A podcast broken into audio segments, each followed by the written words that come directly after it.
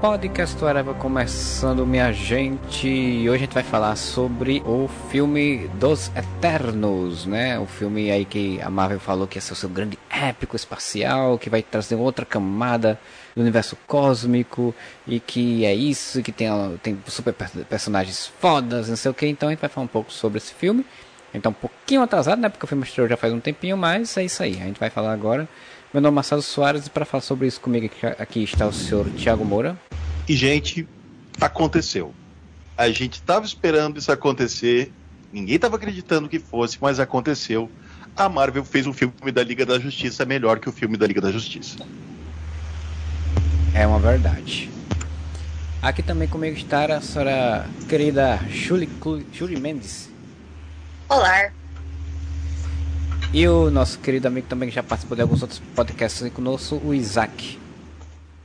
Nós assistimos, nós criticamos e nós odiamos Loki a primeira temporada. Não, tô brincando, só queria imitar a Salma Hayek no teaser mesmo. Oi, gente, boa noite.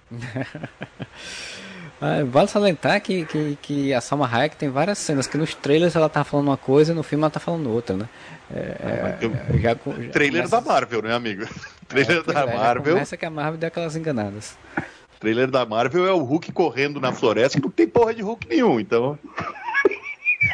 É. O trailer da Marvel é, é, é o, é o, é o Homem-Aranha enfrentando três vilões e um levando um murro de um ser invisível, né? Sim, mas aí, aí já estão falando, pode ser várias opções, pode ser o Homem-Formiga, pode ser o Drax, que ficou muito tempo parado e ficou praticamente invisível, tem várias opções. De... Ele bateu a cabeça na linha do Equador. Pois então, a gente vai. Isso aí é, é um podcast para daqui a um mês, alguma coisa, né? Então a gente fala sobre isso. É, mas a gente vai falar sobre os Eternos, os Eternos que estreou aí, todo mundo, um monte de gente estreou primeiramente, teve umas primeiras exibições, é um monte de gente falando mal e fazendo críticas negativas, deu um monte de notas baixas nos, nos, agregadores de notas, e aí o pessoal ficou, nossa, será que essa porcaria toda, né? Ah, meu Deus, um filme muito arrastado, um filme cansativo, um filme confuso, não sei o que, e quando foi ver os, o, no cinema, quando se estreou finalmente e tal, e assim, é, eu fui assistir com essa expectativa. Eu não tinha muita expectativa em Eternos, porque eu dizia, pô, acho que vai ser complicado conseguir fazer um filme de uma equipe assim de primeira, né? E, e aí eu me surpreendi, que eu, assim, eu achei um filme, apesar de ser longo, de ser um, um ritmo mais lento do que o normal dos filmes da Marvel, eu não achei tão arrastado nem tão confuso assim como o pessoal falou. Então eu curti muito os Eternos, né? Então eu queria começar perguntando qual foi a opinião geral de vocês. Começa aí falando, Moura. Então, filme arrastado, meu amigo, eu tinha assistido Duna uma semana antes. Então eu podia assistir, sei lá, aquela novela Renascer inteira que não ia parecer tão arrastado gente, quanto, a gente, quanto a gente foi assistiu, Duna. A gente assistiu o Snyder, quer dizer, você não, mas a gente assistiu o Snyder Cut, que são quatro horas. Nossa, isso eu não fiz não. Foi triste, foi triste. Isso, isso não fiz não, isso aí eu, eu não, não, me coloquei nessa situação na minha vida. E... Eu e Marcelo, a gente assistiu, a gente assistiu juntos e separados pela internet, a gente alugou o filme, viu? A gente alugou o filme e nós assistimos Snyder Cut juntos. Foi legal. Eu vou fazer uma oração por vocês por isso. Mas, sinceramente, eu não achei o filme arrastado. Lógico, ele tem um ritmo muito mais lento do que qualquer outro filme da Marvel, até porque, cara, quando saiu que a direção ia ser da Chloe Zhao, ninguém imaginou que ia ser, sei lá, o, um filme tipo O Homem de Ferro 3, né? Se bem que o Homem de Ferro 3 é arrastado pra caralho, assim. E. É, mas assim, então, eu, eu... o Homem de Ferro 3 ele é arrastado de outro tipo de arrastado, né? De um arrastado de ruim. De ruim, de, tem muitos momentos fracos. É igual o Thor Mundo Sombrio, que eu, eu tô revendo todos os filmes da Marvel. Mano, o do Thor Mundo Sombrio foi difícil. Porque assim, ele é arrastado no seguinte sentido: o Thor chega pro Odin e fala assim: Odin, que horas são? Aí ele fala, no princípio do universo. E daí, e caralho, mano, é, é. E não, eu acho que o Eternos, ele, ele não tem pressa de, do filme acontecer, mas ao mesmo tempo, tá sempre acontecendo alguma coisa, sabe? Tipo, são 10 personagens, né? São 10 personagens. E eu, eu tive uma impressão muito boa de que todos os 10 personagens tiveram a sua apresentação e desenvolvimento de uma forma bastante satisfatória a ponto de você se preocupar com eles, né? O que é, é uma coisa difícil num filme que tem 10 personagens que tu tá conhecendo agora. Então, eu acho que ele tem, ele é um, tem um ritmo mais lento, mas exatamente para que você se habitue e crie algum tipo de, de, de, laço afetivo com aqueles personagens. É, eu concordo. É, vamos passar pro Isaac, porque a Julia ela não assistiu o filme, então ela estava assistindo em tempo real. Não sei se ela conseguiu. Eu aluguei. É. Eu aluguei Tá, o tá- filme. tá dentro do cinema nesse momento.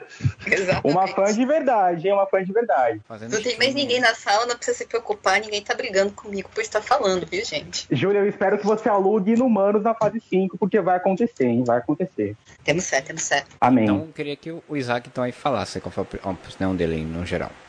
Ok, bom, eu concordo com o Moura, eu não acho que o filme seja arrastado. Arrastado pra mim foi, sei lá, os filmes do Zack Snyder na DC. Batman vs Superman, eu acho arrastado. Liga da Justiça, a versão dele, tanto a do Edon, são filmes arrastados. Mas Eternos eu não achei. Na verdade, muitas das coisas que falaram ali, ah, eu não vi com os meus olhos. Eu entendo que o filme tem erro, sim, tem, não vou mentir. Mas não é como pintaram nas críticas, sabe? Ah, e foi o que o Moura falou. É um filme com 10 personagens. Tem que ter um ritmo mais lento pra gente importar. Pra mim, não funcionou muito com um personagem, mas a gente vai mais pra frente falar disso. Só que em relação ao pacing do filme, vamos dizer assim, ah, não é essa maracutaia toda que falaram que era. E assim, por favor, né? Eternos ser tomate podre no Rotten é um, eu acho que é um pecado colossal, porque tem filmes que merecia muito mais do que esse filme. É, eu acho que, falando antes do, do filme, falando da questão das repercussões dele, eu acho que teve muito essa coisa do, do hate é,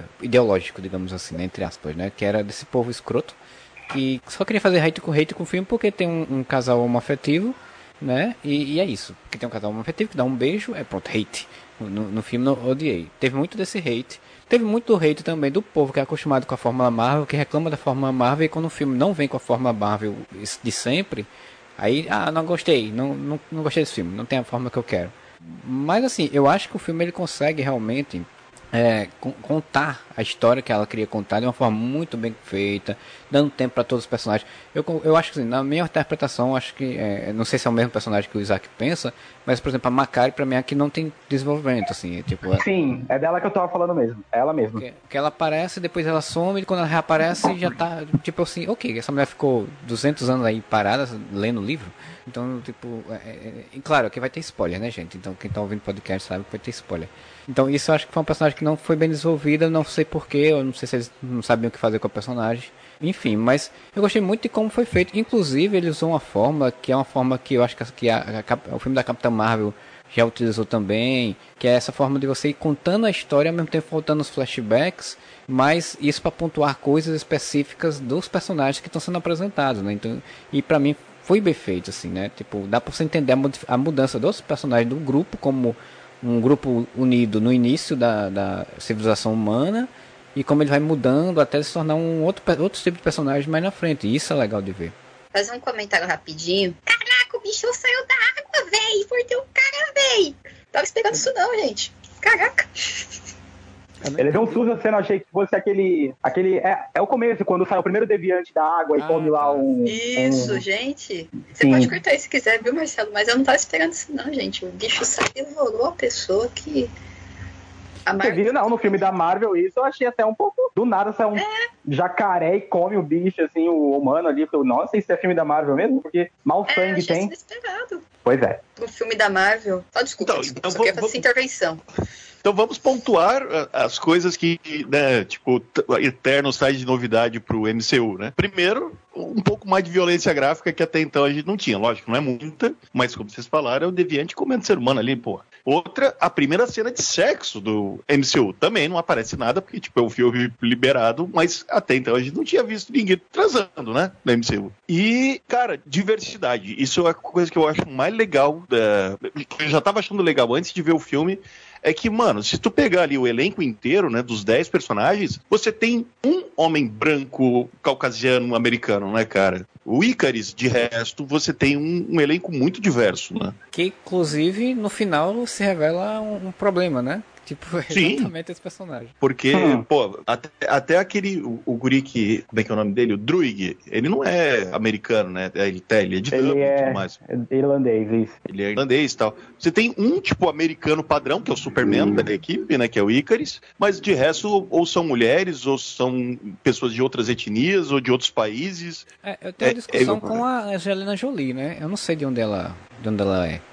Ela é é americana. É daí ela é mulher, né? De Los Ela é Angeles. mulher. Sim. Eu tô, eu tô dizendo, tipo, homem branco, hétero, caucasiano, no- americano, assim. E, então, é, é um elenco muito diverso, com muita mulher, né? a, a, gente tem que lembrar que os Vingadores, quando começou, tinha uma mulher. Né? Uma mulher. Seis sim. homens, né? É, e mulheres bem construídas, né? Tirando a Macari, que não sim. muito, mas as, as outras são bem construídas, são fortes, são independentes, inclusive. Isso é legal, né? E eu, eu, gosto que o Gilgamesh, ele é o carinho do Train to Busan. É um ator muito bom. Ele Sim. Já Train to Busan, ele é muito O Don Lee. É, ele é, ele, ele é muito legal. E é um pra mim, um ponto, um ponto forte do filme é ele, o Don Lee. É, aliás, o que acontece com ele é uma coisa que, assim, eu não esperava. Foi o que o Marcelo disse, né? A gente se importa com os personagens. Só que eu tava tão apegado aos efeitos especiais, tava achando tão bonito é, aquilo de, de arma da pena e a Cersei transmutando, que quando acontece aquilo com ele. Eu não sei se pode falar, né? Vai guardar mais pra frente. Ah, pode, não. Mas spoiler, quando, quando ele morre, eu fiquei emocionado, meu olho lacrimejou, porque é aí que eu percebi, poxa, eu gostava do personagem. Eu não sentia isso vendo alguns filmes dos Vingadores, sabe? Por exemplo, quando o Visão morreu, eu falei, já foi tarde essa torradeira. Quando a Viúva Negra morreu, eu gostava muito da diva, mas assim, infelizmente acontece, sabe? Porque com o passar dos anos, eu fui perdendo o hype, o amor e o carinho por alguns personagens. Uh, a, quando a Wanda ali vira pó, eu não senti nada, e olha que a Feiticeira Escarlate por muito tempo foi minha favorita, mas quando no caso a Alcoy vai ali e o Pantera fala: Levanta, general, aqui não é um lugar para morrer, ali sim eu fiquei emocionado. E com o Gilgamesh, que é um personagem relativamente novo no cinema, né? Eu já conhecia, claro, mas essa versão é um pouco mudada. Uh, foi um ponto positivo porque eu, eu não percebi que eu, me, eu tava tão apegado aos personagens até aquela morte. Então eu acho que isso é um grande ponto positivo, não só o personagem que funciona mas o ator também ele conseguiu passar é, o carisma naquela versão. É, eu acho, a gente tá dando spoiler também pra Julie, né? Mas desculpa aí, Julie. É, tá eu, bem, acho, eu acho que é, é, esse filme ele consegue ter um mérito muito grande, não só como o filme da Marvel, mas como filme de super-herói, como o Moura bem colocou. É, ele consegue ter um filme da Liga da Justiça melhor que o filme da Liga da Justiça, porque ele, ao, ao Cloizal, ela chegou com 10 personagens totalmente novos apresentou os 10 personagens, fez a gente se interessar por eles, fez a gente se apegar a eles, gostar deles, e isso numa história coesa, né? E não, é, não é uma história que é super confusa e complicada, né? E cheia de coisas difíceis ou coisas pretensiosas. É uma história coesa, bem contada, você entende bem direitinho e não é ancorada em 10, 15 filmes antes, né? Porque, tipo, a Marvel, né? Boa parte dos filmes de origem, ela tem uma ancoragemzinha ali no, no que já aconteceu. E aí é, não, não aparece não. nenhum personagem prévio da Marvel nesse filme, é, né? Eles é que é, uma fato. coisa muito. Não, citam, citam fatos porque é o mesmo universo. Mas se a é. gente parar pra pensar, por exemplo, a, o, o próprio filme da Capitã Marvel, tem o Nick Fury, tem o Phil Coulson, né? Tipo, vários filmes de origem, eles se ancoram em trazer personagens de outras franquias, né? De outras franquias de dentro do universo Marvel para criar essa sensação de, de familiaridade, né? O, o, lembra, o primeiro filme do Homem-Formiga teve uma participação do nada do Falcão, só para ancorar ó, aqui, ó, Vingadores e tal. E esse filme Shield, não, né? não utiliza isso, né? E tinha Shield porque o, o Hank Pym trabalhou na Shield e tudo, não sei o que. Sim, mas é, a organização sim, mas é, é, sempre usavam um personagem, né, para te ancorar, né, uma, um rosto conhecido, e aqui eles não fazem isso. E quando não tinha como ancorar, né, como é o caso de Wakanda, eles, eles apresentavam o personagem antes, Pantera Negra foi apresentado Sim. em Guerra Civil. Então, uh, entendo que o Moura quis dizer, Eternos é como se fosse seu próprio universo, mas também tá ali no universo Marvel. E é bem, bem bacana a forma como ela consegue, no caso, apresentar sem se escorar nos 10 anos de história do MCU com um personagem ali aparecendo.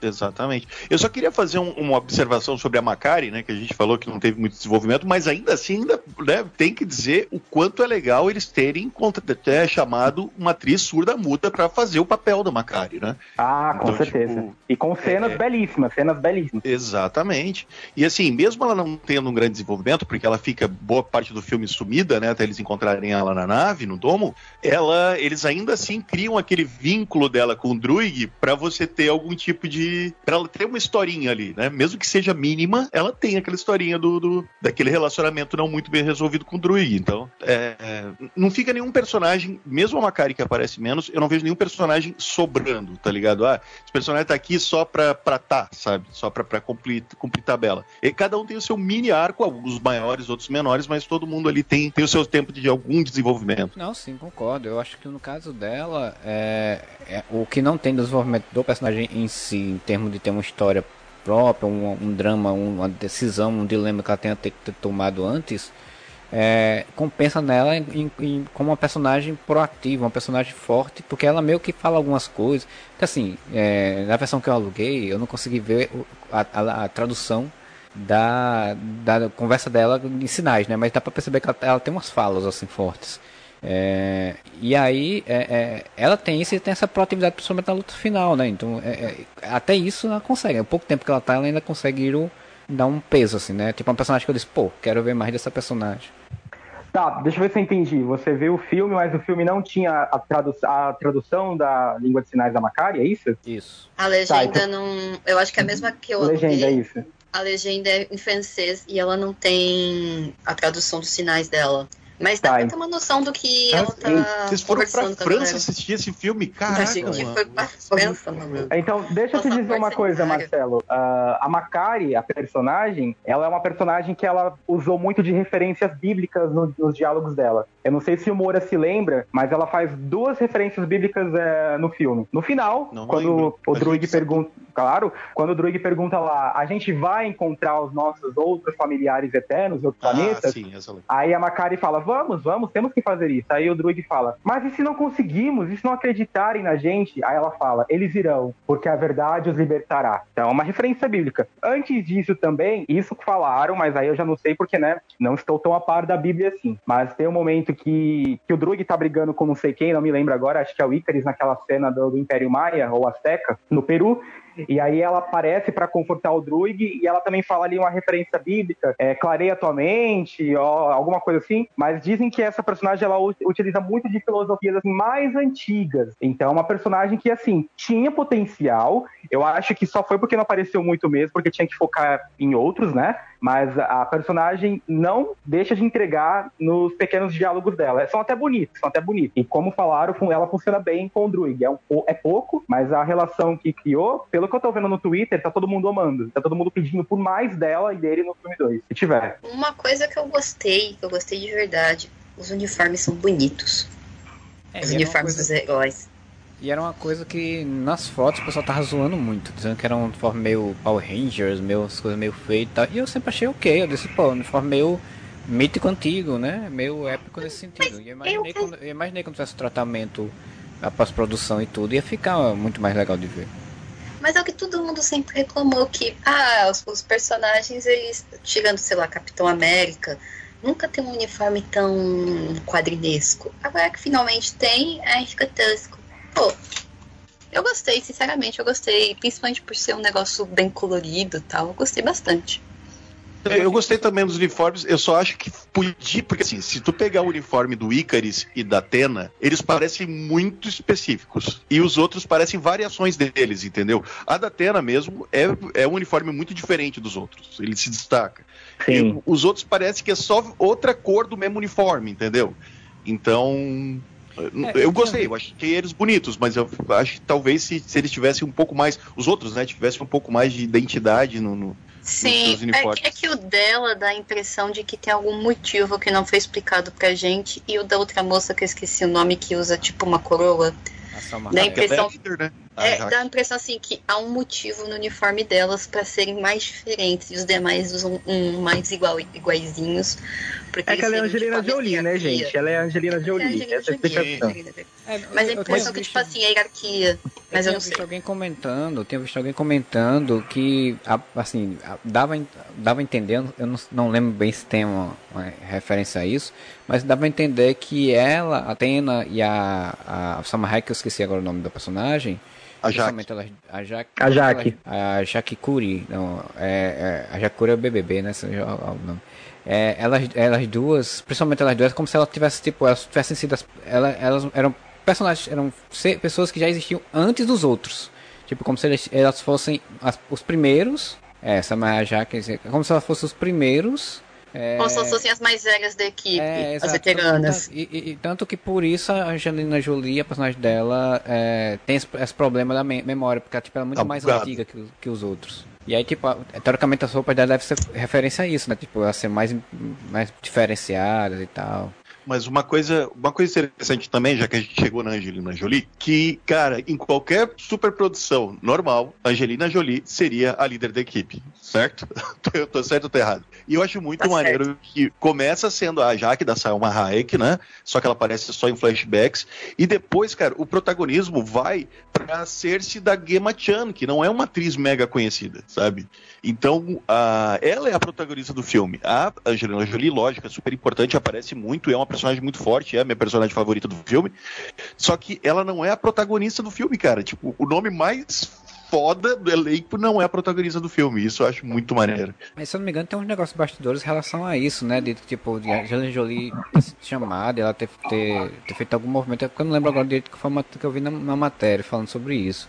Dá ter feito um movimento lá de, de só aceitou fazer o filme se tivesse uma divisão igualitária de, de participação, um negócio assim. Eu me esqueci agora o que ah, era. que bom. Mas, mas eu, eu acho isso legal, porque um problema, e daí a gente vai voltar lá para a década de 2000, né? Que o problema que a gente sempre reclamou dos filmes dos X-Men, né? Quando a gente gravava podcast sobre os filmes dos X-Men, é que o protagonista de cada filme do, dos X-Men depende muito do quanto o ator vai ficar famoso, né? Então, tipo, enquanto a Hailey Berry não era muito famosa, a Tempestade não era protagonista. Mas a Hailey Berry ficou muito famosa, então ela tem que ser protagonista. E assim com o Hugh Jackman, e assim com a Jennifer Lawrence quando ela virou a mística. E isso é bem ruim, né? Se a gente parar pra pensar, porque daí você tem que escrever o teu roteiro em torno de quem é o ator mais famoso ali do grupo. O Elite, né? O favorito da produção. É, e isso que eu achei maneiro. Se você tem um elenco aqui, o Salma Hayek, foda caralho, Angelina Jolie, uh, o Richard Madden, que não é né, Game of Thrones, mas é, é conhecido e tal. E os outros atores, cara, eles não são, tipo, tão roubados, conhecidos e tudo mais. É uma galera de, tipo, ou de série, ou de filmes né, menos conhecidos, ou de filmes mais, mais de mais, como é que eu vou dizer, mais conceituais, né? Tipo a Laura Hidloff, que faz a Macari, que veio daquele The Sound of Metal. Então é, é, é, interessante você ter um elenco tão diversificado entre gente muito famosa e gente não tão famosa e acontecer exatamente isso que você falou, Marcelo. Ter uma divisão de tempo tão legal entre os personagens, tá ligado? É, o Kingo, né? Que ele é, ele é ator de comédia, né? De, de, de, de seriadozinhos aí e tal. Nossa. Foi, foi isso? Alguém não gostou do Kingo? Desculpa. Eu vou falar desse personagem depois. Não, mas, é, mas é isso mesmo, eu vou falar desse personagem depois. Pensei que tinha assim... um deviante na ligação. Mas porque, tipo, ele, ele é um personagem no Estados Unidos, um ator um pouquinho mais conhecido também do que alguns outros atores ali, né? E aí eu achei, assim, conseguiu. É, eu acho que, que rola bem é, nessa questão que você está falando do, da, dos protagonismos. É, porque assim, tem até uma piada no, no, no filme, né? Tipo, os caras perguntam na, na, mesa lá com, do jantar, do almoço lá no Gilgamesh, de quem tava no trailer uma resposta e botaram no filme outra, né? Só quem tava brincando. Graças a Deus, porque aquela piada não funcionava no trailer. Que piada é, ruim. Que era quem, quem ficaria com os Vingadores, né? Que poderia comandar os Vingadores, e aí no trailer saiu falando, ah, o King dizendo, eu poderia, e todo mundo começa a rir. Tipo, é uma piada que funcionaria se você conhecesse aquele personagem não, mas é o Icaris é. que fala. Não é o Icaris, é pior ainda, porque Icaris, nem é tem. É pior? Pior, sim. Nem faz sentido não, isso. Não, é o Icaris. Não, é o Icaris. É o Icaris porque eu vejo a estrela todo dia. Eu acho a estrela tão lindo, tão lindo, que eu acho que eu já é, ouvi essa música ri... no Last FM umas 300 vezes. O pessoal ri dele, então, né? No, no porque no ele trailer. disse que. No trailer. E aí no filme ele fala e todo mundo é, não, é, de fato poderia. E aí no final das Isso aí a risada é de outra cena, de uma cena logo depois. Sim. Eles riem ainda, mas é de outra parada. É do, do, do bicho com roupinha de bebê. Bebê, isso mesmo. E, e, e assim, o, o, o, o interessante é isso, porque a Cersei, ela é a, a, a personagem que provavelmente seria mais indicada de fato ser líder dos Vingadores, né? É, daquela equipe, né? E é, ela que está no contraponto com ele no final do filme, né? Então isso achei, achei interessantíssimo. É, é, interessante também, aí já, já que você entrou nesse, nesse assunto, como eu achei muito legal a diferenciação dos poderes deles serem tão muito bem especificadas, que é outra, outro desenvolvimento legal. Tipo, a, a, tem personagens que têm poderes mais é, agressivos, né? Mais de ataque, o Icaris, o Gilgamesh, o, o Kingo, e é, é o Kingo, que tem né, os raios do, do, dedo, e tem personagens que têm poderes mais de defesa, tipo a Cersei, que consegue transmutar né, a, coisas não, não, não, não orgânicas, é, a, a, a Jaque, que tem poder de cura. Então, eu acho isso tão legal, eles terem criado para cada personagem um poder, ao invés de todo mundo ser meio que, ah, todo mundo voa e, e é forte, tá ligado? Ah, Mas isso aí. Eu... É, a Chloe Joel, ela falou sobre isso. Ela falou que ia ser cinco Thinkers, pensadores, e cinco Fighters. Tá até num, num spot que mostra os cinco, no caso, que são é, suporte e os cinco que são ataques. É um MOBA, né? É um MOBA da Marvel. Sim. É, eu, eu, eu nunca li HQ dos Eternos, então não sei se os poderes se encaixam. Se são, são não. esses mesmos todos os poderes, né? Não, né? Não. Porque senão ia dizer que era coisa do Jack Kirby, mas eu imaginei que não seria, porque assim, essa, essa divisão de poderes de uma equipe, é, ela me lembra muito quando a gente tinha muitas aquelas discussões de tipo, ah, qual seria a Liga da Justiça perfeita? Quem são os personagens perfeitos? Ah, tem que ser os personagens que tenham defesa e tenham ataque, e tenha magia, e que tenha não sei o que. Eu tinha muitas essas discussões quando era adolescente com meus amigos, né? E tipo, é, que personagem você colocaria? E aí quando eu vi esse filme eu digo, pô, ela pensou realmente muito bem que tipo de personagem poderiam estar para serem. E aí você pensa, não, os Celestiais pensaram nisso, né? Porque realmente dá o suporte para tudo que quiser fazer, né? Então é, funciona muito bem como uma equipe. É, essa parte que o Moura falou, essa parte eu não concordo, não. Já eu acho que os Eternos deveriam ter mantido os poderes das HQs. Nas HQs, todos eles têm os mesmos poderes: força, resistência, agilidade, intelecto superior, uh, manipulação de matéria e energia cósmica. Só muda que alguns são melhores do que outros em certas áreas. Por exemplo, todos eles voam, mas o Icarus voa mais rápido. Todos eles sabem lutar, mas o Gilgamesh realmente é o que tem o punho lá mais forte, tem a força bruta. Todos eles são telepatos, mas o Druid é o melhor. Todos eles manipula a matéria, mas a Cersei é mais poderosa nisso. Eu acho que tiraram isso e deixaram só um poder para cada um, tirando o Icarus, né, que tem três. Eu acho que nerfaram muito eles e eu acho que eles ficaram num nível tão fraco que eu acredito fortemente que os Vingadores venciam eles ali. É, mas aí eu acho que entra muito a questão da construção de um filme, de você de super-herói, que você o poder representar muito a personalidade da pessoa também. Uhum. E aí eu é acho isso que, eu achei também, concordo. Acho que, que eu acho que que ajuda essa- essa muito a escolha. construir, construir uh, o personagem, ele ter um poder específico que, que meio reflete quem ele é, sabe? É porque isso, isso é da cerne da construção do, de um super-herói, né? Assim, é, teoricamente falando, lá em nos quadrinhos, você constrói um o poder de acordo com a personalidade que você quer dar pro herói, né? E A não ser acho- que você seja o Robin Field, né? Daí você É, só não, cria o personagem, você- depois você inventa o poder um dia. É, sim, não, aí é já outra história, né? Porque, por exemplo, o. o, o- aí vamos pra, pra base, né? Quando, quando o, o, o Schuster e o Siegel criaram o Superman, é, os poderes deles são por, por, por conta dessa personalidade dele, de um ser mitológico, poderoso, que, que tem essa, essa, essa índole solar, né? Então, tipo, aí você tem um Batman, que é um cara mais soturno e tal, então ele não tem poderes porque ele é um humano muito foda. Então, tipo, é- é- isso aí eu acho muito legal de construir. Então, eu acho, eu acho que pro cinema funciona legal isso, sabe? Eu, eu, eu, curti. Tanto que eu curti que eu tinha visto a matéria da Chloe Zhao falando que o, o, o Superman do, do Zack Snyder, né, né, do Henry Cavill, tinha sido uma inspiração pra ela, então não ficou, porra, então não vale a pena. Mas quando você vê o filme, você entende a inspiração. Né? Porque, tipo, o Superman, que ela se inspirou, é o vilão do filme. Então, tipo, Sim. né?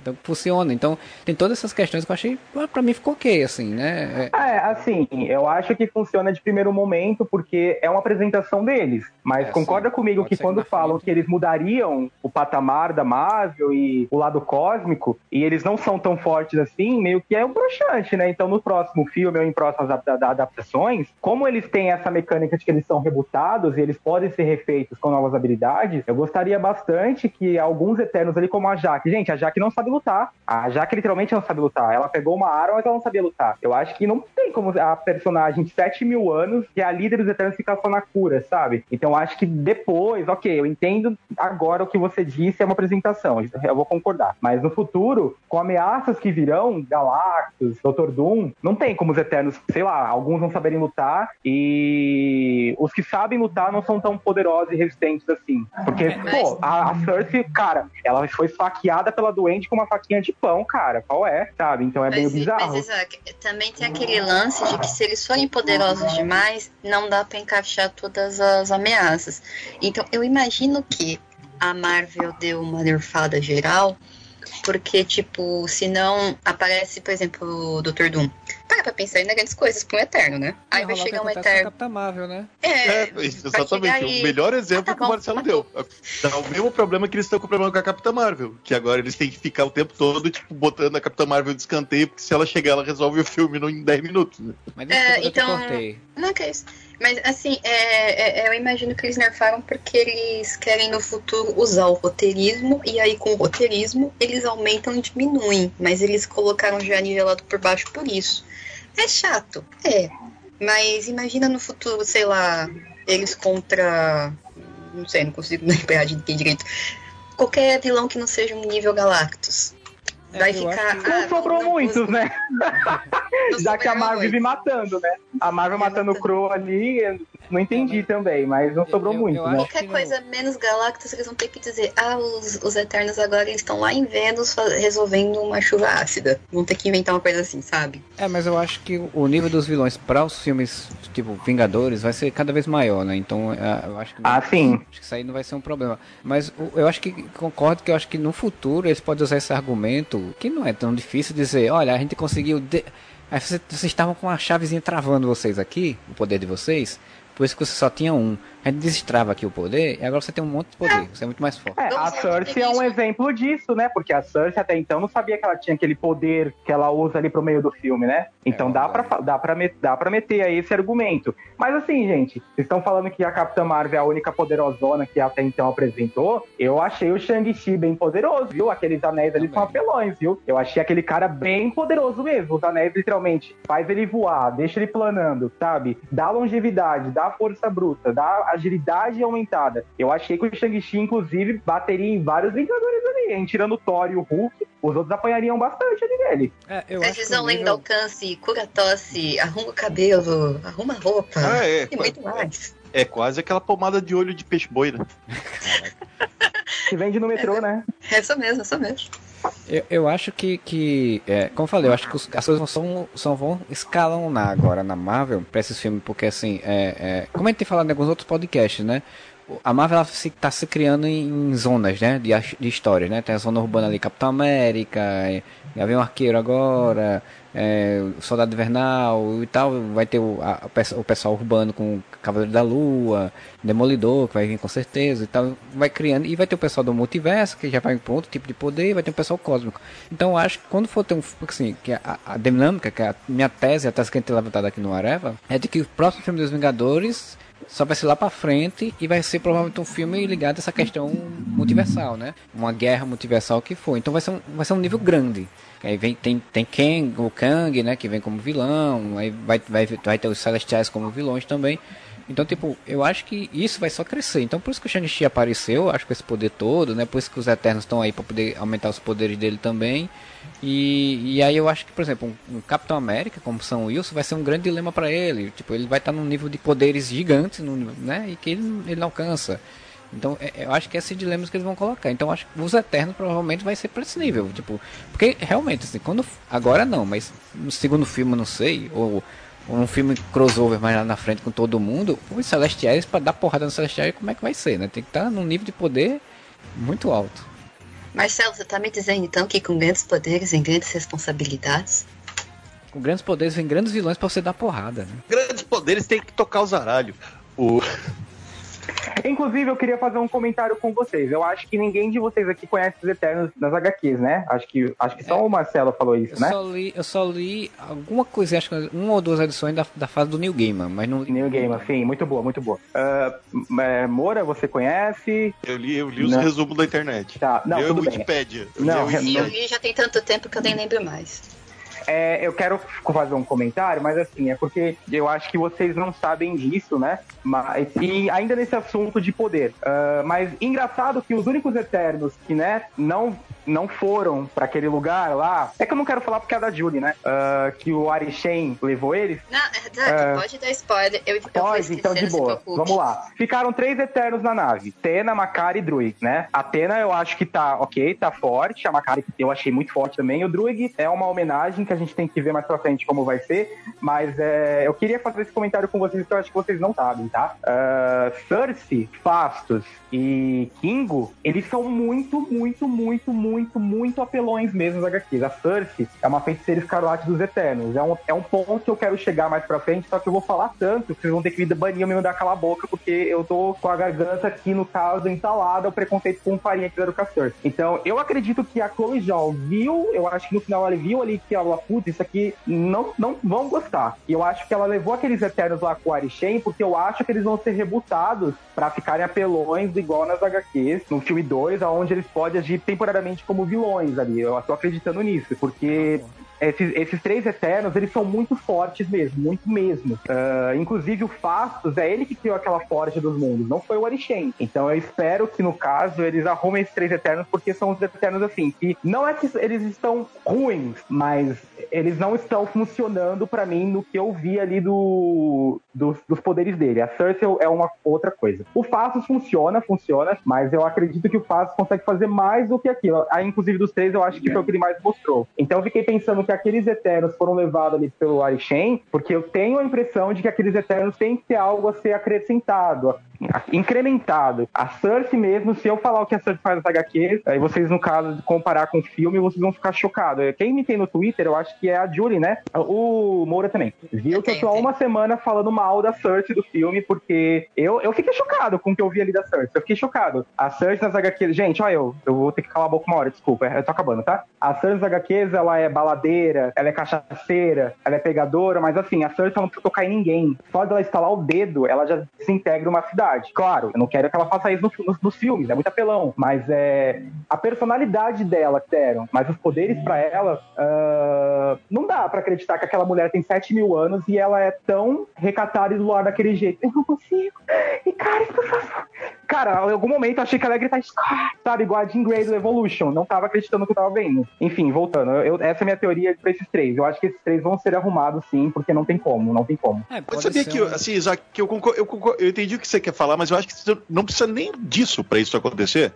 Que se a gente pensar, e agora uh, o que você citou até agora há pouco faz sentido, é, ela até então ela transmutou. Porque assim, a gente tem que pensar outra coisa. Durante o filme inteiro, ficou bem claro que eles estavam numa missão de tipo, mano, não se mete, só vai se meter quando os bichos aparecer. Eles não tem que se meter em porra nenhuma. Então eles ficaram durante um bom tempo. E, cara, quanto tempo que os, que os Demogorgon lá, esqueci como é que é o nome dos bichos? Deviantes. O, os Deviantes uh, já tinham desaparecido. Então eles estavam de férias no planeta Terra e ainda com a ordem de não se meter em porra nenhuma. Vão viver a vida, vão fazer de conta que vocês são humanos e foda-se. E daí, então, até então, eles ficaram enfrentando os deviantes. Quando os deviantes deixaram de existir, eles não podiam nem usar os. Quer dizer, eles nem usavam os poderes, né? Porque eles tinham que ficar na, na, na surdina.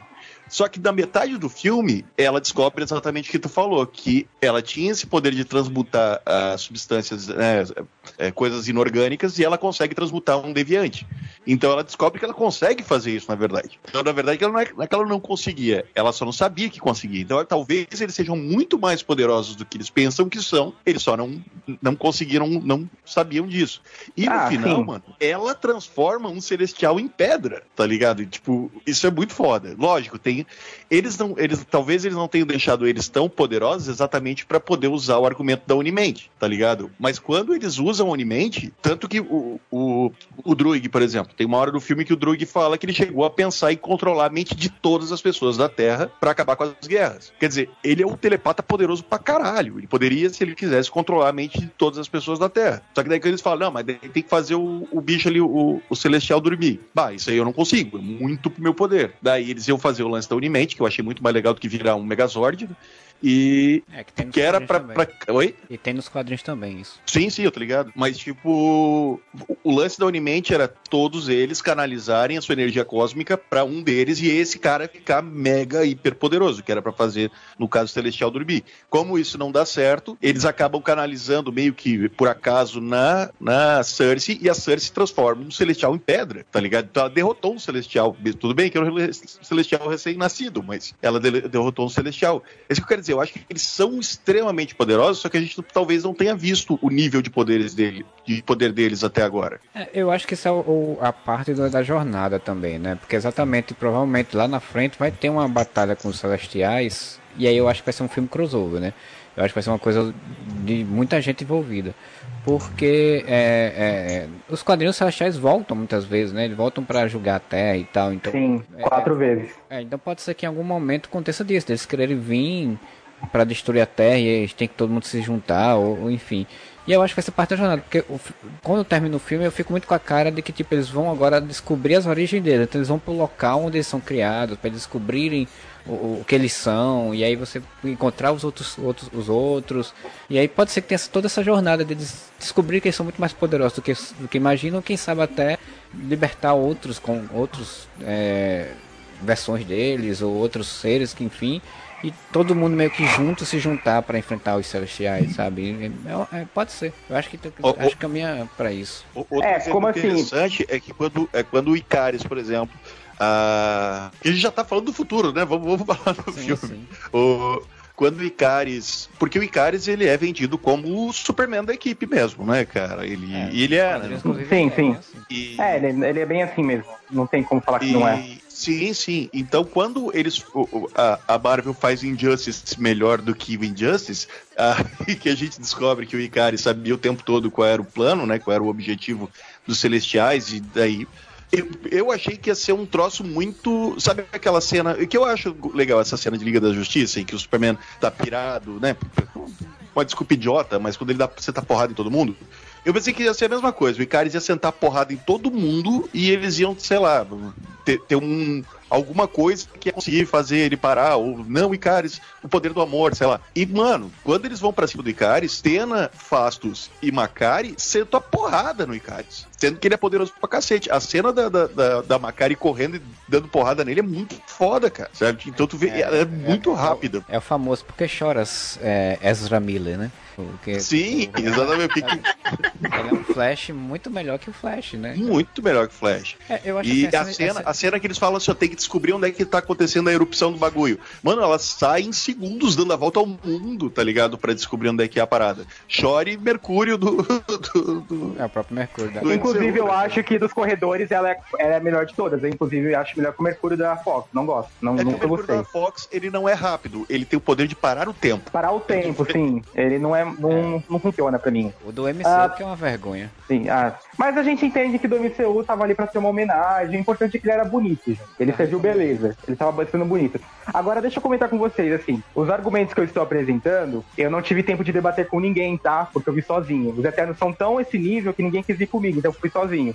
Então eu não podia debater comigo mesmo, porque esse ia ser esquizofrenia, né? Então, assim, é, o que vocês estão falando de contra-argumentos pra mim, eu concordo. Por um lado, agora eu parei pra pensar, e o Moura e você tem razão, Marcelo. Só que eu ainda continuo com uma, um ponto que eu tava falando com a Júlia. Uh, a Cersei, ok, ela foi apresentada assim, tá? Eu vou, eu vou relevar o ponto de vocês. Porque é verdade. Só que eles não podem cometer o mesmo erro com a feiticeira escarlate na Cersei, né? Que levou literalmente oito anos pra ela ser fodona. Sim, sim, sim. Não, isso aí não dá. Aí não dá. Sinto muito. Não dá. Tem que ser igual o, com a Capitã Marvel. É, ela já tava aí, fodona no segundo filme, que foi o Endgame. Aí, Isaac, então eu vou, vou tocar um ponto que você tocou. Ali, quando o Celestial, que eu não lembro o nome, é, pega aqueles três isso. Ah, o Arishem, é o Arishem. O Arishem. Aí ele pega os três, porque para mim fez muito sentido, os, porque, cara, isso é outra coisa interessante, que a gente começa com 10 Eternos, né? E a gente termina com 3, se a gente parar pra pensar, né? Porque a gente começa com, você tem três mortes, basicamente, né? Da, da Ajak, do Gilgamesh e do, Icar, do Icaris, que voa pro sol e, teoricamente, eu acho que ele se matou fazendo isso. E daí você tem a, a Duende que perde os poderes, né? Que se torna humano. E dos seis que sobraram, três são levados pelo, pelo Celestial. Então você termina o filme com a Atena o, o Druig e a Makari. Que, é, que vão ser os personagens coincidentemente, filme, né? talvez sejam os personagens que nesse filme tiveram menos desenvolvimento, né? Isso, isso. O, o Druig não aparece muito, aparece bastante, não aparece muito. A Makari a gente já comentou. E a Atena da Angelina Jolie, ela passa mais da metade do filme bugada. Então, talvez é, a ideia seja já. E o Fastos, a, o Kingo. O, o Kingo foi muito presente no filme, o Fastos também, e a Cersei é praticamente a protagonista. Então, eu achei isso inteligente inteligente, porque eles sacam os três personagens que tiveram muito desenvolvimento nesse filme e deixam os três que não tiveram tanto para talvez se tornarem os protagonistas da continuação. É, eu acho que isso vai ser um encaminhamento. Eu até concordo que eu acho que o que Isaac falou de, de que os outros três podem até ser resetados e voltarem para ser vilões, não vilões assim no sentido de que né? Tipo, é, tipo, confronto com os outros, né? E entrar aquela lógica de tipo, lembre-se quem você é, você não é assim, e não sei o que, tal, tal, tal, que é bem comum também dos filmes, né, hollywoodianos. É, eu acho que pode rolar, porque eu acho que é exatamente essa lógica que você passa, sei lá, uma parte do, do segundo filme trabalhando aqueles personagens que você não trabalhou tanto, e você se, se apegando a eles também, e depois você voltar aos outros, né? Eu acho que concordo. Mas eu dizer, dizer ao Isaac que eu entendo muito bem o que ele está colocando. De fato, a, a, gente vê os quadrinhos, a gente gosta dos personagens, e a gente, né, a gente quer ver aqueles personagens como, né, como a gente vê nos quadrinhos que acha legal, né? Então, é, eu acho que a Cersei, esse filme, ele, no final, ele já mostra que ela é fodona. Então acho que só vão ampliar isso, acho que só vão aumentar isso com, com os próximos filmes. Como eu falei, eu acho que ela tem muita capacidade é, infelizmente o Chadwick Boseman morreu, é, eu acho que o Pantera Negra dele poderia ser, seria o líder natural do, dos Vingadores, mas eu acho que a Cersei tem muita capacidade de ser a líder dos Vingadores, de fato, no futuro. Porque, é, é, assim, todos os personagens que estão surgindo agora, eu acho que ela é que tem mais. É, ela tem a estrutura de uma líder de equipe, né? Uma pessoa que pensa, que estrutura as coisas para serem feitas e tal. Então eu acho que ela tem todo esse potencial. Eu acho que ela vai ser realmente bem fodona no, mais na frente. E aí eu queria aproveitar para falar um negócio. Eu queria falar das cenas de ação, porque você falou, Morei, da cena de ação no final, mas, cara, todas as cenas de ação, ação eu gostei no filme, sabe? Eu, eu, eu, achei... eu gosto Deu te interrompendo, só, só botando uma aspa antes de você começar a falar sobre as cenas de ação, eu achei muito legal porque a maioria dos filmes de ação e de super-herói e coisas do tipo tem aquela obrigatoriedade de, de, de, tantos e tantos minutos tem que ter uma puta cena de ação. Sim. E Eternos não faz isso. Eternos tem grandes hiatos entre as cenas de ação, mas quando vem. E, e é uma cena de ação que mostra muito bem isso que a gente tá falando dos poderes, né? Por isso que eu acho que os poderes serem específicos ajuda nisso, porque cada um tem uma função na sequência de ação de acordo exatamente dos poderes dele. Na cena do, do Peru mesmo, tipo, o Kingo, o poder dele não serve quase de nada, ele só serve para atrasar um pouco os caras e, e, proteger algumas pessoas e tal, mas não é um cara que vai fazer uma grande coisa, né? E aí você tem outros personagens fazendo grandes ações, você tem Icarus lutando pra caramba, derrubando os caras tudo e tal, não sei o que. Então tem, tem umas cenas legais, assim. Eu, eu, acho que o filme funciona bem. E a última cena, de fato, como você falou, Moura, é, é, ele poderia ter feito só uma porradaria de um cara derrubando todo mundo, mas não, ele dá contexto, ele cria, é, é, é cria dramaticidade na sequência de ação de cada personagem, inclusive.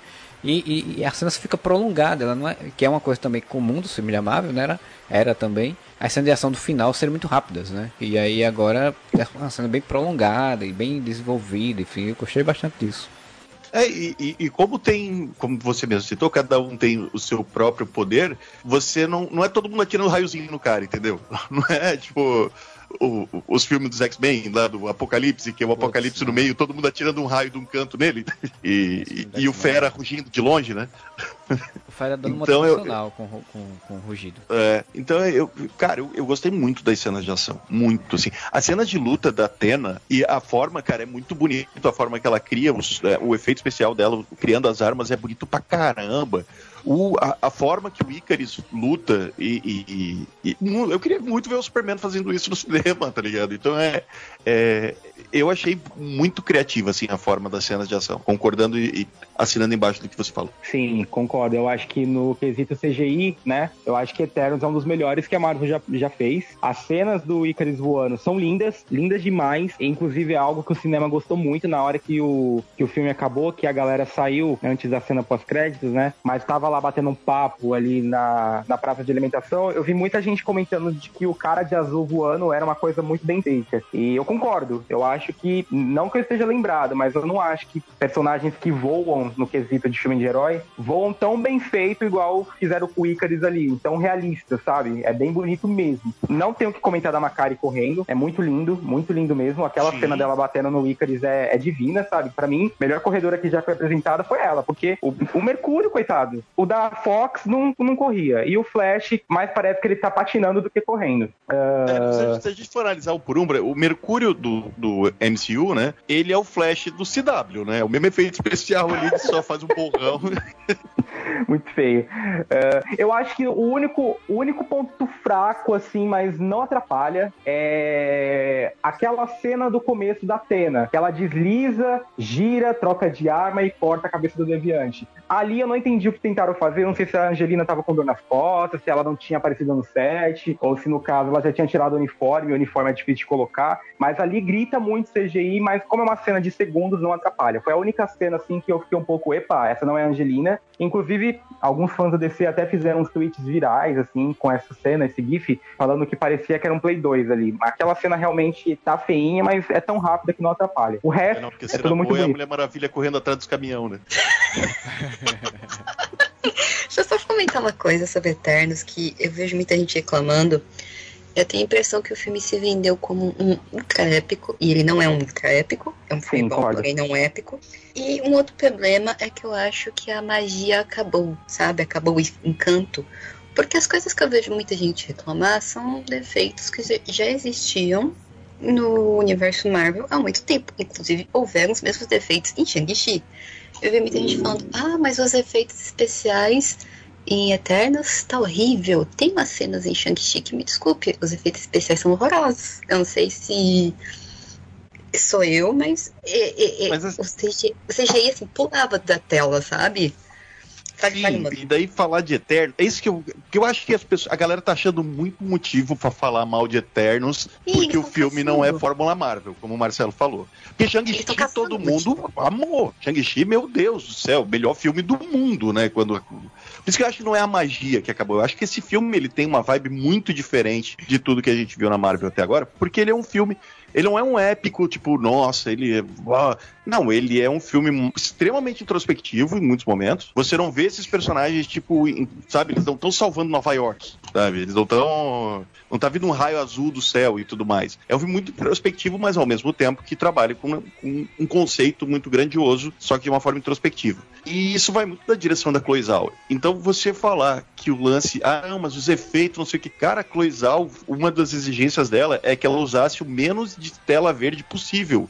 Então aquelas, aquelas cenas, tipo, os muros da Babilônia, aquilo foi construído, tá ligado? Foi, foi construído mesmo. Até então, a nave é tipo, construída, eu me choquei, a nave é construída, a nave, é a construída. Nave é Óbvio não o domo, é... né? Mas as paredes da nave é um cenário construído mesmo. Sim, não é um CGzão de, de tela verde. Então, eu tive essa impressão muito clara durante o filme inteiro de que eu tava vendo o personagem no lugar que ele tava, sabe? Tipo, não me dava aquela impressão que muitas vezes dá em muitos filmes da Marvel, em muitos filmes da DC, e daí quase todo filme hoje em dia de ação, inclusive, que é você olha e o personagem e tá parece que ele tá verde. inserido num, num, num cenário do, do, do, Playstation, assim. Cara, tá tu olhava pra lá e você via aquelas pessoas ali, entendeu? Isso, isso foi uma coisa que me deixou muito dentro do filme também.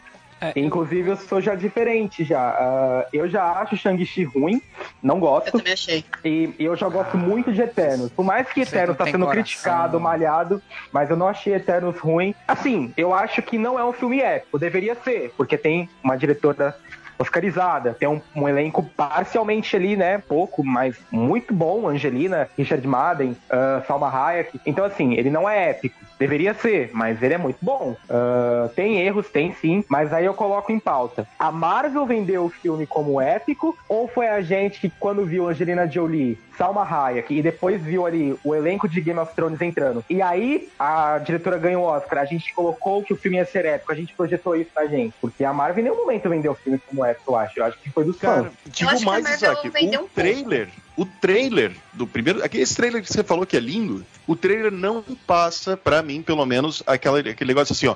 O maior épico das histórias do Super. Não, ele me passava exatamente o que eu vi, tá ligado?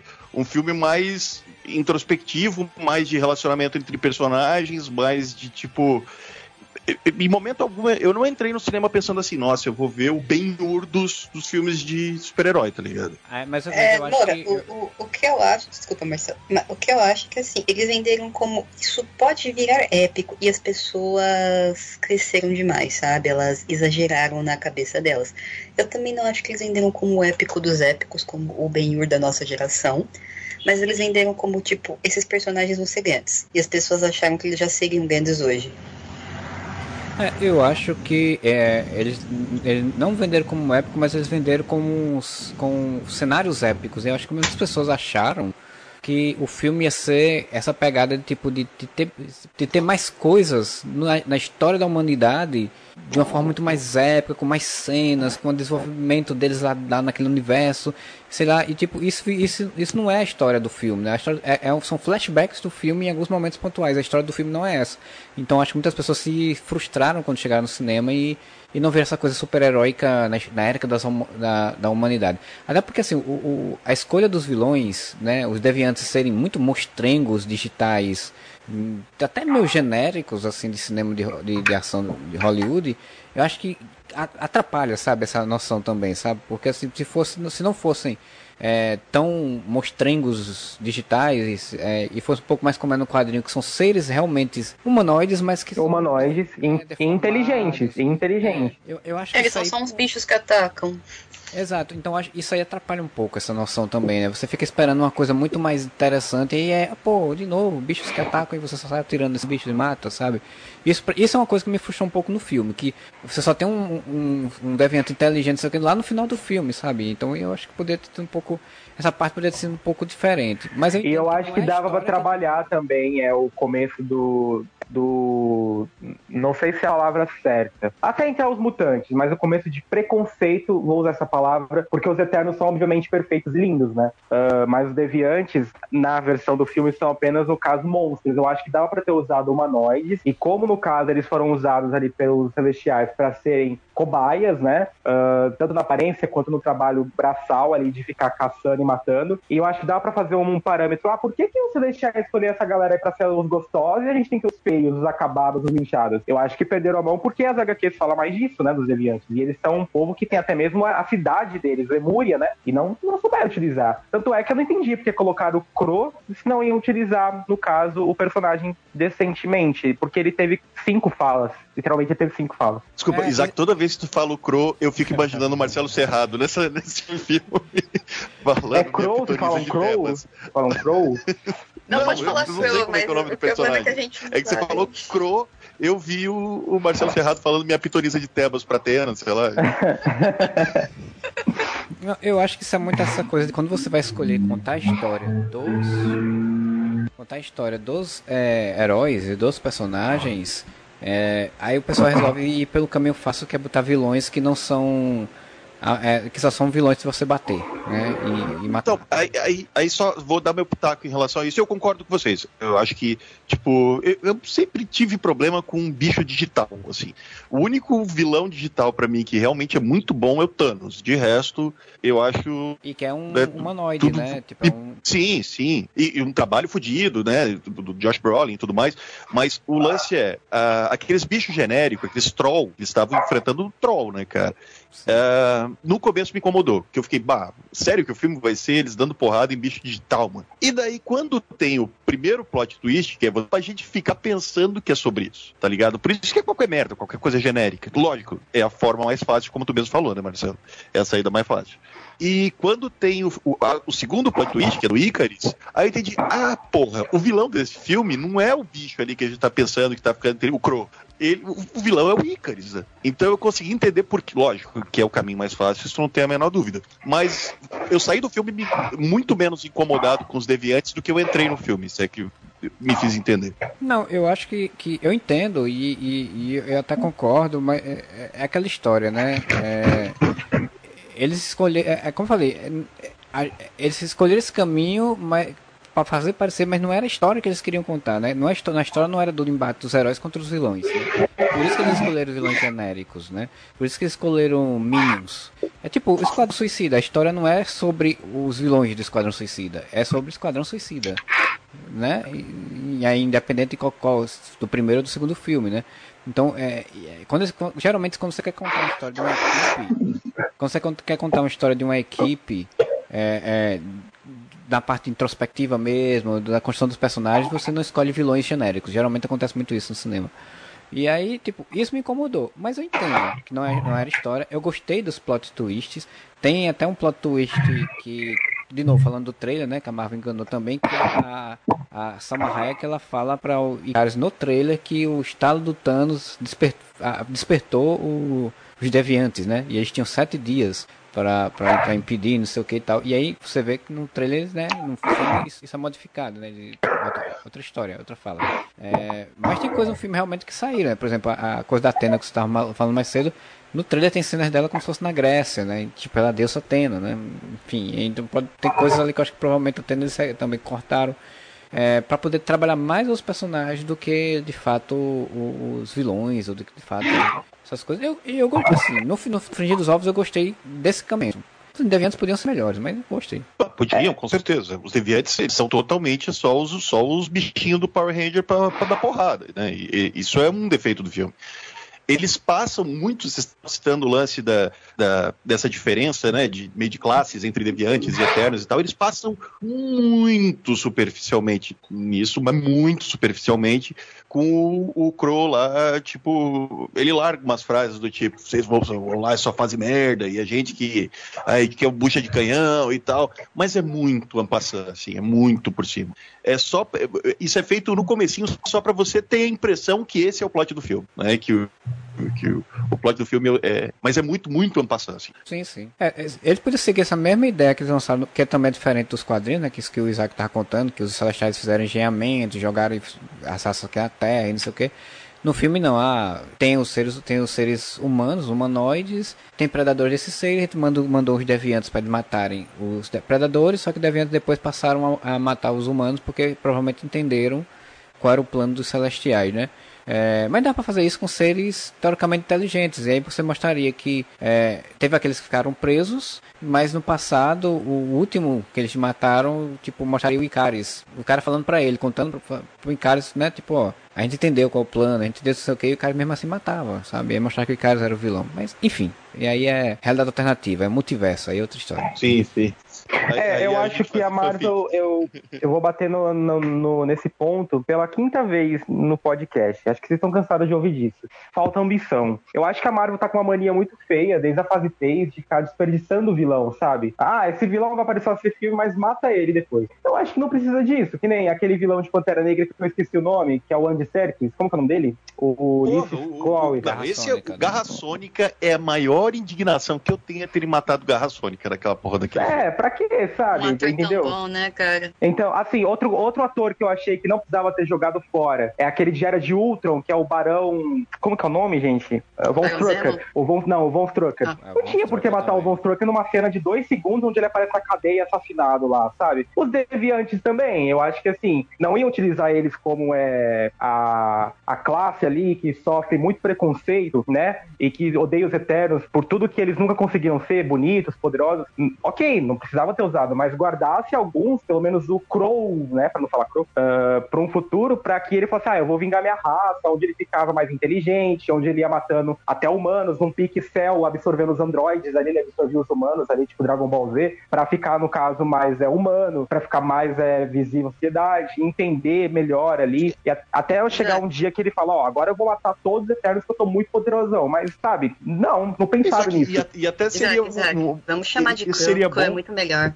Chamar o quê? Crow é muito melhor. Crow. De Crow. Ah, Crow. Mas até para você teria mais uma vertente de história para contar dos Eternos, né? Porque agora ficou meio que preso só. Porque como é que o filme acaba, né? Ah, o, o Celestial, que eu esqueci o nome de novo, ele pegou os, os três e ele fala: Ah, vou usar as memórias de vocês para fazer o julgamento da Terra e ver se essa porra desse planeta merece continuar existindo. A gente não sabe exatamente o que, que ele vai fazer. Só que o caminho ficou único. Vai ser só, tipo, agora embate celestiais, eternos versus celestiais. E tendo os deviantes, você teria uma, uma oportunidade, como eles estão fazendo agora com os Screws, né? Tipo, os Screws foram apresentados e vão e continuaram existindo dentro do universo e vão, vão render outras histórias. Eu acho que os é. eu concordo 100% com você que foi um desperdício acabado é, com os. Inclusive, se ele não tivesse matado o, o, o, Crow, o Crow lá no final, né? Porque ele, ele, ele aparece na cena final somente para falar umas coisinhas e, e a, libertar a mente da, da Atena, né? É, é, mas se ele não tivesse morrido, ele tivesse evoluído, evoluído ainda mais a um ponto de ficar praticamente humano, normal, daria para fazer isso que fez com os Screws, né? Ele inserisse na sociedade humana e planejar a destruição dela. É, é, por raiva ou por algum motivo e tal. Você teria exatamente essa outra história para ser contada mais na frente.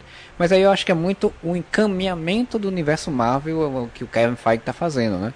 Para coisas exatamente grandiosas, gigantes, cósmicas, né?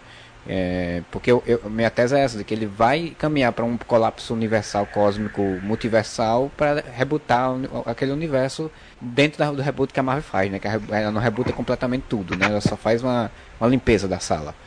É, agora eu fico pensando assim, uh, vou voltar um pouco para as HQs para falar de um ponto que teve retcon recentemente. Os Eternos, eles não podem ter filhos entre eles, tá? Não dá para ter filhos entre eles, mas dá para ter filhos, no caso, Eterno com humano, Eterno com inumano, Eterno com mutante. Uh, eu acho que a Marvel agora tem que explicar, no caso, como que o Thanos e o Eros nasceu, porque eu acho que vão ter que colocar um deviante ali. Eu acho que o, o pai do Thanos, que é um Eterno, eu presumo, nessa adaptação vai ter que ficar com é, uma deviante. Acredito eu que a Erect Gal, que é a rainha dos deviantes, né? Porque o Crow já era. Então, porque assim, não, não tem como ele falar que matou todos os deviantes, mas aí no caso, dois seres de energia cósmica que são é, sintéticos fizeram dois filhos, eu acho que não funcionaria isso não. A não ser que o Thanos tenha sido uma criação, o primeiro Eterno foi criado, mas ele saiu muito feio entre Deviante ali e Eterno, e aí o Arichei falou, não, não quero, perdi isso aí. Não sei, então, mas... aí, aí, não, aí não fecha porque o Thanos já foi deixado claro que ele tem família, tem pai, tem mãe, então, tipo... Tem, é, essa né? parte eles vão ter que rebolar pra explicar como é que o Thanos... É, eles vão ter que rebolar, eu fiquei perdido nisso. Não, mas, no, mas no, no, quadrinho, no quadrinho, o Thanos ele não é exatamente filho de um Eterno com um, um Deviante, se eu não me engano? Não, ele era filho... Ele ele era filho da. Ele é filho do Wailers com a Suição. Os dois são eternos. Só que assim, os dois ah, nunca tá. conseguiam ter filhos. Eles não conseguiam fazer filho. Aí o que, que o, o Wailer faz, né? Indo pros quadrinhos. Ele, vamos lá tentar de novo, amor. Aí vão lá no Bible, né? E chega lá, tem Como que eu falo isso? Tem lá o bebê lá no útero, mas assim, o bebê vai nascer, o bebê, tipo, o bebê eterno, ele morre alguns dias depois, não tem como procriar. Então o que, que ele faz? Ele injeta DNA de outros seres, né? E aí o Thanos nasce com a síndrome deviante, porque tinha ali no caso é, uh, um DNA, o DNA ali presum, presumidamente de um deviante. Então o Thanos nasce com aquela aparência. Mas eterno fazer um filho mesmo, que, na, que saia bonitão, sabe? Poderoso, eles não conseguem. Então nas HQs tem essa explicação que o Ehlers ele usou, né, é, engenharia genética para fazer o Thanos e depois ele aperfeiçoou e conseguiu fazer o Eros. Só que é isso que eu tô tentando chegar na MCU. Uh, ah, o Thanos já tinha falado de uma família, não é citado os Eternos e pelo que eu vi numa notícia que saiu ontem, nem os roteiristas se tocaram do que eles escreveram, os irmãos Kirpo lá, né, Paz Kirpo e Ras Kirpo, uh, nem eles se tocaram do que eles escreveram. E eles falaram assim, ah, a gente vai descobrir mais tarde se o Thanos não foi um dos primeiros Eternos, será que ele não era sintético? Aí eu fiquei, ué, nem eles sabiam o que eles estavam falando, sabe? Então eles não, vão ter na que. Na verdade, um... eles falaram, a gente vai descobrir mais tarde porque a gente tem que ir lá perguntar pro Kevin Feige o que Pois que é, eles vão ter que dar uma rebolada aí porque isso ficou mal feito. Então, o que, que eu acho que vão fazer? Eu acho que vão jogar um bem louco que Eterno com Eterno não faz filho, mas Eterno com outra raça dá, porque a outra raça é, não é sintética, né? Então eu estou jurando, eu estou acreditando que os deviantes da Terra morreram? Morreram, desperdiçaram, mas fazer o quê? Mas que lá em, na, na, no planeta do Thanos, que eu esqueci o nome, alguém me lembra aí, por favor? É. Titã? Titã? Titã. Lá tinham deviantes e a Erect Shigal, que é a segunda deviante mais importante depois do Crow, foi a mãe do Thanos nessa adaptação, não a Suisan. Espero que a Marvel né, tenha essa ambição, porque se for pra colocar que o próprio Thanos era um ser sintético, por isso que ele adotou a Gamora e a Nebula, porque ele não podia ter filhos, eu vou achar um pouco paia. Eu vou achar que. Mas eu acho que, não, acho que não vai ser isso, não, porque, tipo, ia ser muito estranho ele ser porque ele fala de família e tudo mais. Sim, sim. E o planeta dele tinha um monte de gente, então ia ser o único ele ali. O... E ele tá fazendo exatamente o contrário do que era o Eterno fazer, né? Ele queria acabar com metade do universo e não, não fazer é, a galera tem, procriar. Tem umas teorias aí, o pessoal falando que, que eu, aí eu acho que não, não, não encaixa, né? Dizendo que ah, o Thanos, na verdade, ele sabia dos Celestiais e o plano dele era exatamente isso, atrasar eu vi isso também. O, nascimento dos Celestiais, não era simplesmente limpar com a, a, a, a erradicar a, a, a fome, enfim era atrasar os celestiais é, e, enquanto ele não descobriu uma forma de, de destruí-los, né? Eu acho que não caixa, porque ele nunca falou, ele, literalmente ele fala. Porque senão ele ia falar isso pra alguém, né? É, ele, ele ia sentar pra Gamora e dizer assim, ó, olha aqui, ó, minha filha, eu quero acabar com a metade da humanidade, não é que eu sou louco, é que se tiver muita gente, explode os planetas. Ele ia ter falado. É, é, também acho que não encaixa, né? Mas é, tem uma coisa também que é curiosa, que eu quero ver também como é que eles vão resolver, é que se Eros é um, um celestial, ou se Eros é um eterno, é um eterno. Ele é, e ele é, é de Titã, então Titã tem uma semente celestial. Então o, o Titã se destruiu não pela, pelo aquilo que o Thanos falou, de que tipo a ganância e a falta de cuidado com o planeta destruiu o planeta, ou alguém fez um, um, um, golpe, fez alguma coisa que destruiu aquele planeta antes de surgir o Celestial, né? Destruiu a população antes de surgir o Celestial. Ah, acho que eles, né? não vão, eles não vão tão fundo assim, mas. Também acho que eles não vão explicar, não. Mas assim, eles vão dar uma explicação bem simples, que a Marvel é isso, né? A Marvel faz as coisas. Eu acho que vai ser assim, depois, ah, depois diz, ah, depois uma coisa que e dá uma explicação tem, simples. Tem um, tem um ponto interessante aí que várias vezes durante o filme eles falam sobre evolução, né? Que os Eternos não evoluem, eles se mantêm sempre iguais. Sim. E os deviantes evoluíam, né? E também aí vai dentro do que o Isaac falou, e vai que teve, tinha ali uma colônia de deviantes num planeta, eles ficaram ali e acabaram com toda a vida, só que daí eles começaram a papar e viraram uma sociedade de deviante. Pode ser que só tenham matado todos os deviantes da Terra, pode ser que não, nos outros planetas acho... tenha deviante já tenha, já tenha virado. Acho certamente que mataram os deviantes da Terra, porque senão não tinha lógica de ter é, eternos em outros planetas, né? Sim, mas daí vamos supor que. Matar deviantes. Vamos supor que Titã é um, um, um planeta lá que os deviantes evoluíram. Vamos lá, vamos, vamos na fanfic aqui. Os deviantes evoluíram lá em Titã, daí foi lá os Eternos, os Eternos também disseram, mano, não vou cair na porrada aqui não, vamos trepar todo mundo aí, vamos fazer filho, e nasceu o Thanos, pronto. Tá e aí nasceu a próxima temporada de Elite e Verdades Secretas. Exatamente. verdades Secretas, é verdade.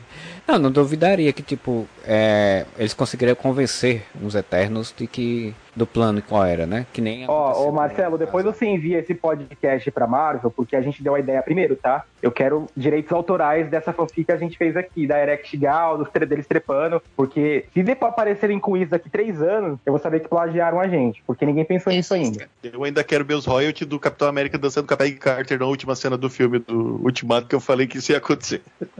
Ia falar alguma coisa, Julie? Não, eu falei pro Isaac, tem que registrar isso daí. Tem que registrar, patentear, porque a gente pensou nisso primeiro. Porque assim, eu, eu acredito que a nossa explicação à fanfic é melhor do que falar que o Thanos era sintético, ou que o Thanos foi um primeiro eterno a ser criado um protótipo que era tão feio quanto um deviante, aí ele jogou fora, aí o Thanos ficou putíssimo, e aí depois ele fez um Thanos 2.0. feio, era... pro lixo. Não, Deus, sim, não. Horrível. Essas explicações aí vai ser muito forte, vai ser muito forte, pelo amor de Deus. É, tem umas teorias também falando de que também, teoricamente, né, porque tem nos quadrinhos também, da, das gerações de Eternos, né, que tipo, é, é, é, o, o, o Eros ele pode ser de uma outra geração de Eternos, onde não eram sintéticos, eram mais humanoides, sabe, eram mais humanos mesmo, mais seres, né, humanos não, no caso, mas tinham forma mais humana, eram, eram orgânicos, né, ou, ou, ou, e aí enfim, tem outras gerações que sejam mais orgânicas e não tão, não tão sintéticas. As sintéticas ter sido uma coisa mais à frente, exatamente quando, quando veio para a Terra.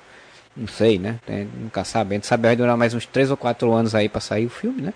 Porque, tipo, a gente não sabe agora quando vai sair tão cedo esse filme. Acho que se não me engano, tava falando de ter um segundo filme para daqui a uns 2025, eu acho. Então, tipo, seriam 4 anos aí pra frente. Então vamos ver, né? Vamos esperar para ver. Amém. Eu, eu, eu, quero que tenha, eu acho que precisa ter, porque se for para abordar depois o que aconteceu com os três lá e os outros três na nave, num filme dos Vingadores, eu acho que não pegaria bem, sabe? E seria muito, não, tipo, não, fora de Mesmo cor, porque foi, tá dando dinheiro pra caralho, considerando o número de pandemia, né? Tá dando Sim, dinheiro pra caralho. A pandemia tá, tendo bem, tá sendo bem, bem sucesso, né? Já tá em quase 300 milhões, né? Sim, para o tempo de pandemia em que você tem metade, tem nem metade dependendo do local de, de público, né? E o filme estreou o quê? Não faz um mês? É, pois é. É uma semana e meia. É, oh, uma semana e meia, 300 milhões de tempo de pandemia, dinheiro pra cacete, né? É, mais do que muito filme em tempo sem pandemia, né? Então, Sim. O... Ah, eu queria fazer uma pergunta para vocês, então. E o que que vocês acharam, porque a gente não entrou nesse, nesse, nesse meandro, o que que vocês acharam do, da discussão pseudo-filosófica do filme. Ah, porque pelo menos eu entendi isso, né? O, tem um celestial sendo gerado no núcleo da Terra, a hora que ele nascer a Terra explode, porque esse celestial vai criar novas vidas. Ah, é válido esse, esse, esse debate? Será que né, tipo, para mim pareceu muito um, um lance que dá para fazer, forçando um pouco a barra, mas a ideia, sabe, de uma gravidez de risco para uma mãe, vale a pena você salvar o feto ou você salvar a mãe? Não, Vocês é, também tiveram? É, é, aquela história, tipo, é, você pediria o, o, o filho de, um, de, um, de uma pessoa muito má, ou a pessoa tem um filho que você vai ser muito mal, mas que você foi impedir, você tá fazendo mal àquela pessoa, sabe? Tipo, é, eu, eu para mim, eu assim, você pode ter 500 bilhões de, de, seres que vão surgir depois e serem 500 bilhões de seres horríveis, né? Mesmo, então, tipo... Sim, sim. Mas, tipo, é, essa nova vida do Celestial que tá nascendo, ela não, ela não vale a vida das 7 bilhões de pessoas na Terra? Pois é, Sabe? então eu, eu, eu, acho que é um pensamento que é tipo. Eu entendo que na lógica do filme eles querem botar que eram seres acima da humanidade, né, seres que vêm de outro local, então tipo, eles podem pensar de fato assim. Tanto que Icaris pensa assim, né? E o Kingo, por algum motivo, ele disse: tá ok, eu concordo com Icaris e vou lá viver minha vida é, normal com meu mordomo. É, e a gente vai falar ainda do Kingo sim, porque eu também quero reclamar disso, do Kingo. Mas. É, Unidos na reclamação. Mas é, eu acho um, um, um, pensamento filosófico que eu não concordo também. Eu acho que não concordo essa ideia, essa ideia de que um grande mal pelo um bem maior, sabe? Sim.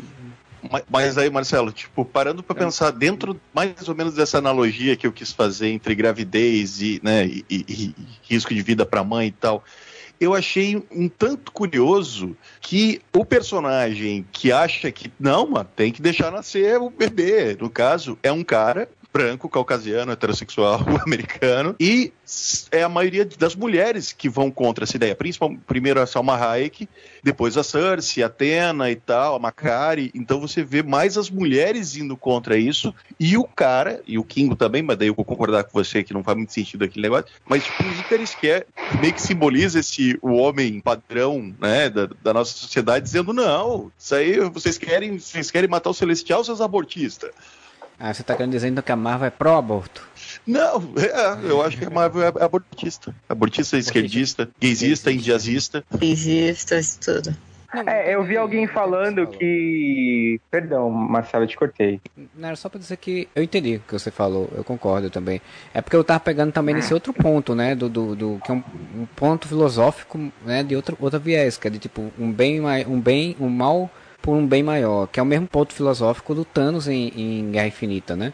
Que é um, um, mal por um bem maior na cabeça dele. O mal dele não faz sentido, porque ele acabou com todas essas terras, literal, cabeça... né? Inclusive mas animal e vegetal, ele acabou é, com, com, os recursos naturais também. Tá. Aí, aí é, é, é, o mesmo conceito filosófico. Na cabeça dele funciona, na cabeça do cara também funciona. Sim, sim. Pode falar, Isaac. É, eu vi alguém comentando, inclusive, eu acho que foi no Facebook, e tinha bastante like, assim, muita gente concordando, né? Uh, e o, o filme, como o Moura falou no começo, ele tem muita diversidade. A gente tem dois negros, três asiáticos, sendo dois amarelos, né? Que é a Cersei e o Gilgamesh, e um marrom. Tem uma mulher, no caso, que é PCD, né? Uh, tem a Atena, que tem uma... A personagem tem uma alusão, né? É uma doença fictícia, mas é uma alusão. Se eu falar o termo errado, perdão, é, é um problema psicológico certo? Uh, e aí tem uma criança, então sobra dois personagens para ser o vilão. O Druig, e o Druig é o vilão nos quadrinhos, ele é o eterno maldito nos quadrinhos, né? E o Icaris. Só que vai pelo aquele, aqueles live action de princesa, né? Mulan, Bela Fera, que eles nunca mudam nada e a pessoa reclama. Tipo, ah, tá igual o desenho. Então, a Chloe Zhao quis colocar o Icaris de vilão, porque ela não, não podia colocar é, uma minoria como vilão, eu acho que não pegaria bem, concordo.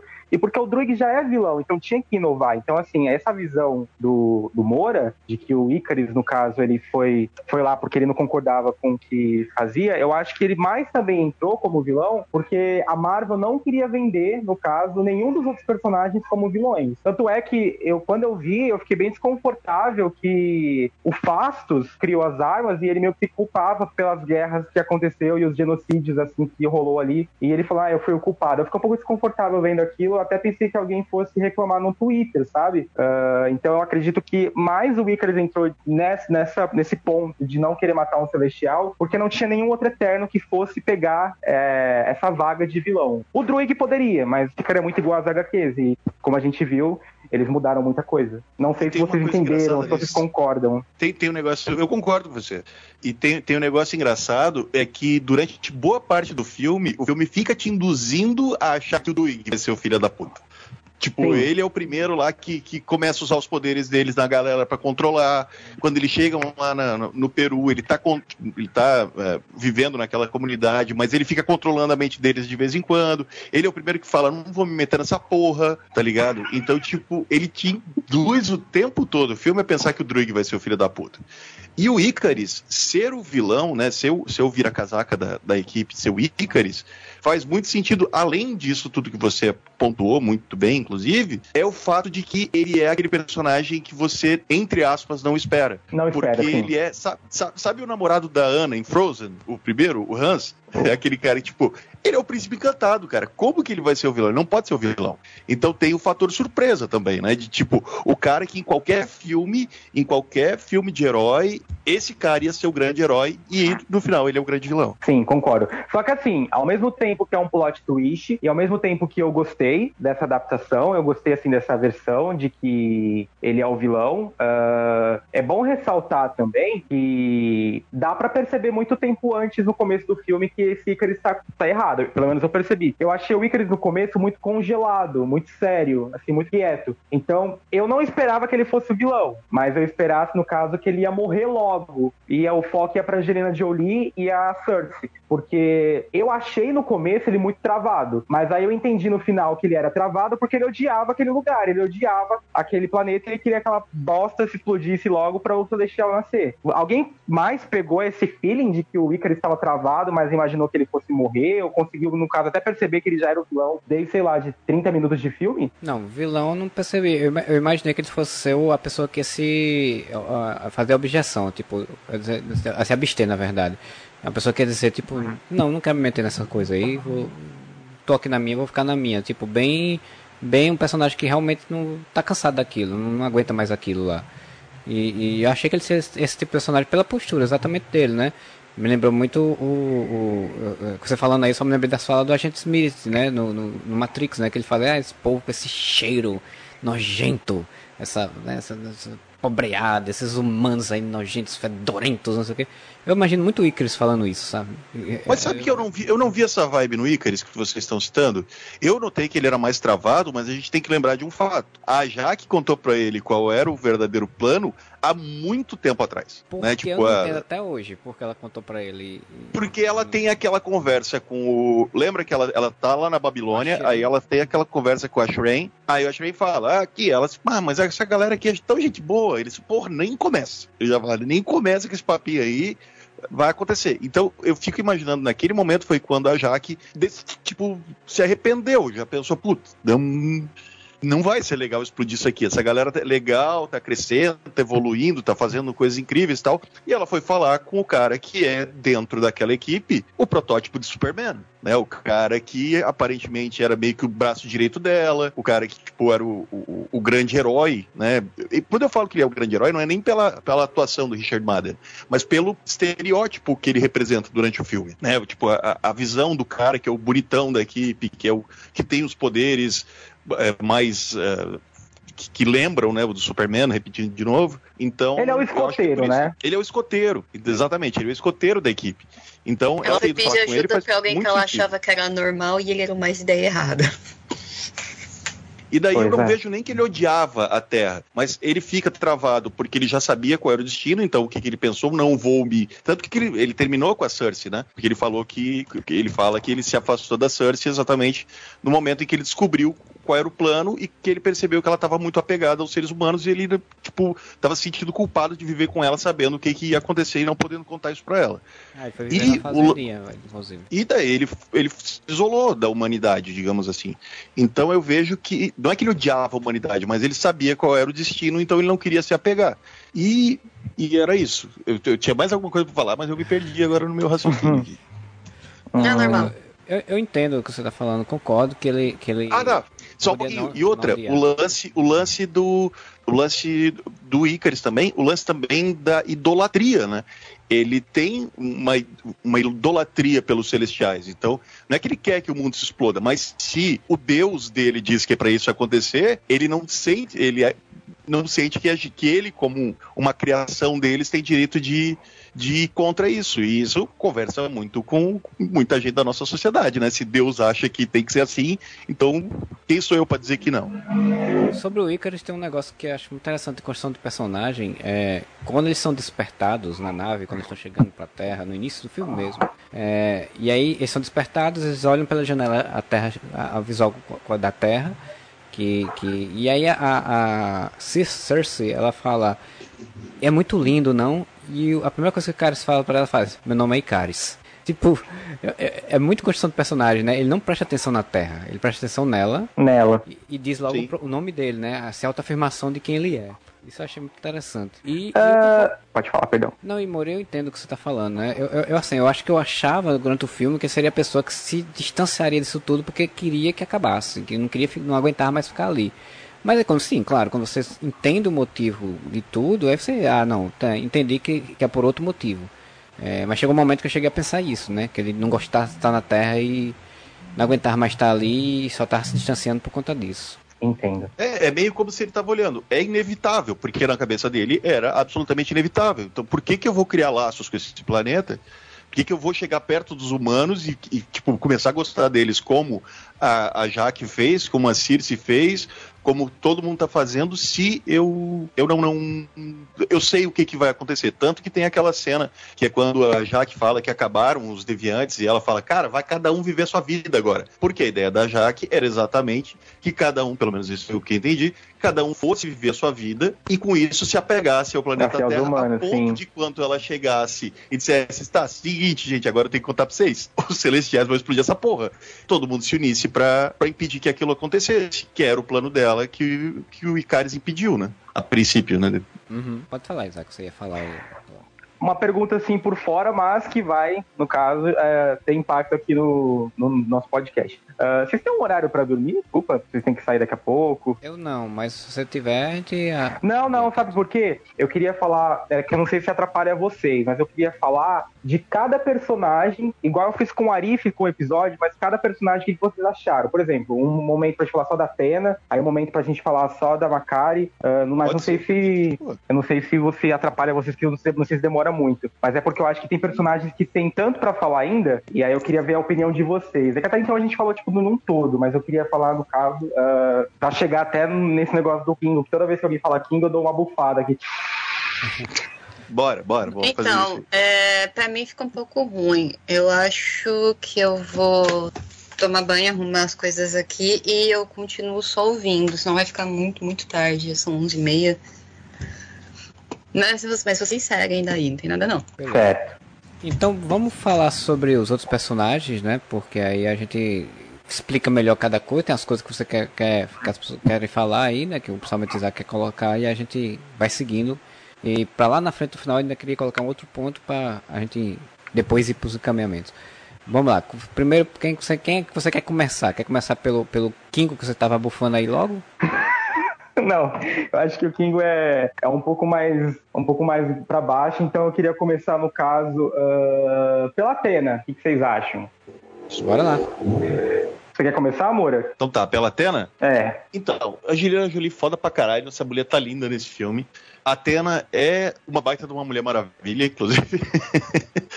Cara, eu gostei muito da Atena. Eu entendi que o filme deixou ela meio que em, em- em banho-maria, né? Com, aquele, com aquela bugada que ela tem, mas.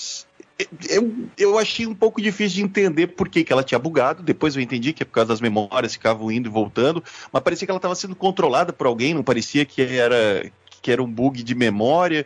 Então, assim, é uma personagem que eu gostei muito. Só que essa parte do, né, da, da- dessa, do lance de vez em quando ela atacar os Eternos, eu não consegui pegar direito qual era a ideia do bagulho. Não, eu acho que aí entra a questão no- de que o problema que ela tinha, como bugava as memórias dela, ela, ela achava que estava no meio de uma batalha, né? No meio de, um- de uma grande batalha.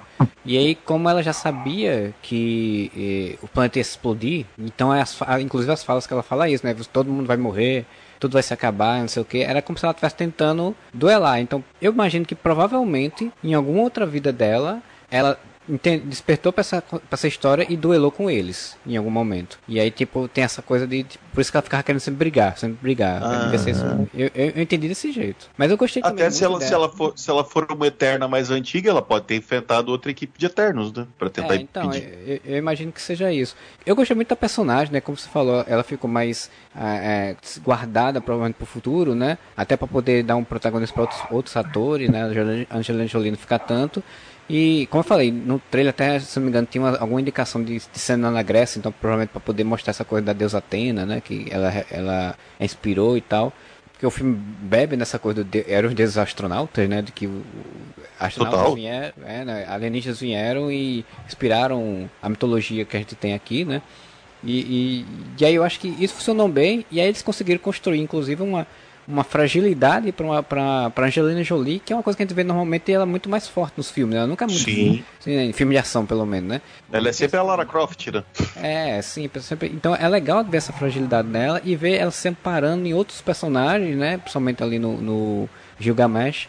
Pra, pra ter essa relação de proximidade, né, e tal. E, então, e é legal, até esse arcozinho dela, dela, de identidade, dela saber quem ela é, eu achei legal.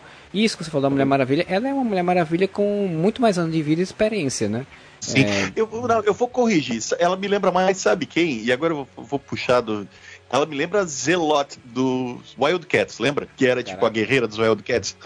É, que ela sim. também sabe espada e tudo mais. Era tipo a, a, guerreira fodona da equipe. Que era inspirada na. na como é o nome do X-Men, cara? Que é o. o que também usar a espada. A espiral? Psylocke? Psylocke? Psylocke, cara.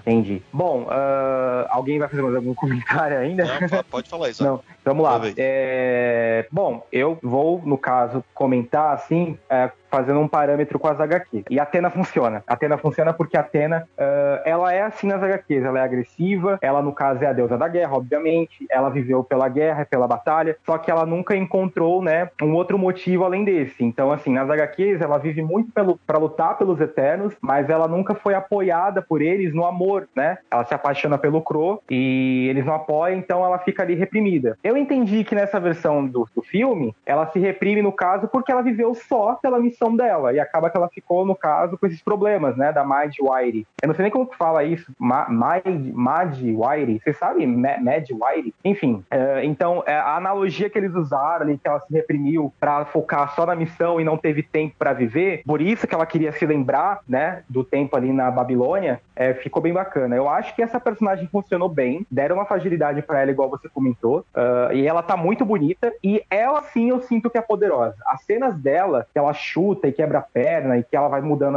as armas, e que ela vai socando o Icaris, o Icaris, né, e batendo nele, eu acho, eu sinto, eu senti que ela era poderosa. Eu faço uma comparação com a Mulher Maravilha, porque apesar de tudo, a Mulher Maravilha do DCU, ela parece ser poderosa. Eu, eu consigo sentir ali que, no caso, tem uma coisa, uma ferocidade. Então eu acho que essa só não consegue decidir se a Mulher Maravilha voa ou não nessa porra, né, mãe? É, isso foi horrível, é. isso foi horrível. Assim, o, o meu problema com a Mulher Maravilha desceu, só mudando de assunto rapidinho, é que ela passa que ela é feroz, ela passa que ela é fodona, só que chega na hora lá de ir pra batalha, ela escolhe o poder do amor. E eu não, não sei se funciona isso. porque a personagem fica 880. Ou você é, é fodona, ou você é a Madre Teresa de Calcutá a DC. E aí não, não rola pra mim. Então a Atena, eu acho que ela é um grande acerto nesse filme. Eu, essa personagem, para mim, é um 10. É, eu gosto muito, gostei muito do que fizeram. Não tá ali, né, o igual às HQs, mas não precisava, porque não, não tinha como abordar o relacionamento dela com o Crow, já que o Crow literalmente no filme é um monstrengo, né? Nem é inteligente, nem sabe falar. Então, a forma como a, adaptaram a Atena, para mim, funciona bastante e é um ponto positivo. Espero que a Angelina Jolie mude de ideia, porque ela não queria muito o foco para ela, né? Mas eu espero que no 2 ela aceite mais o foco nela, porque eu acho que todo mundo gosta da Atena. Eu não vi uma alma viva falando que não gostou dela. E, agora que você falou que ela tinha o relacionamento com o Crow, eles eles deram um, uma brincada nisso, né? Quando naquela cena final em que ele, ele meio que incorpora o Gilgamesh, né? Sim, e sim. Ela é a personagem ali, talvez né? que tenha uma proximidade maior com o Crow ali no final do filme. Sim. É, uh, mesmo é com que ela, no caso, se relacione ali com o Gilgamesh, mas é uma coisa mais fraterna, sim, funciona sim. também. Funciona também, eu acho que é fofo o relacionamento deles. Criaram a mesma coisa que fizeram com o Shang-Chi e com a Kate. Eles se amam, sim. mas não é um amor de marido e mulher mulher, assim, entendeu? Então acho que funciona. É, inclusive essa coisa com, com o Crow, ele é, é, é, é como se tivesse elas tivessem duelado no passado e, e aquilo ali fosse um ponto de libertação para ela, né, por conta dessa lembrança, né, como se tivesse alguma coisa anterior ali, né. Não, não, não senti muito bem fechado isso nem em relação a eles dois, mas funciona dentro do, da lógica de fazer uma referência ao quadrinho, enfim, tal, né. Isso eu gostei bastante, eu espero que, seja, que espero bastante dela no próximo filme, né? Que, principalmente porque agora a mente dela tá agitada, né? Ela tá com todo, todos os plenos, plenas habilidades. Pode ser muito mais foda como principalmente na ação. E aí a gente tem outro, outro personagem. Quem é que você quer falar agora? Quem quer puxar aí? Vamos falar o quê? Sobre Icaris, por exemplo? O Icaris já falou, mas. É, o Icaris acho que a gente falou bastante. Eu acho que Icaris não tem nada mais pra comentar. Uh, não sei vocês. Se vocês quiserem também, a gente vê aqui o que. Basicamente, eu só vou me repetir se eu falar. Eu achei um personagem interessante. Ah, que eu falei, né? A Marvel fez Injustice melhor do que Injustice porque eu odeio Injustice, tá? Eu odeio muito Injustice. E eu odeio muito essa ideia de tipo, mano, matou a Lois Lane e o Superman virar mal. Então, a, a, DC tá sempre criando historinhas que eles têm que inventar um pretexto pro Superman virar mal, né? Normalmente é matar a Lois. E a não ser histórias boas, tipo Kingdom Come. Nesse filme eu consegui entender esse personagem que é o escoteiro, como você falou, Isaac, né? Que aquele, aquele uh, estereótipo do escoteiro, ser o cara que vai se voltar contra a equipe dele.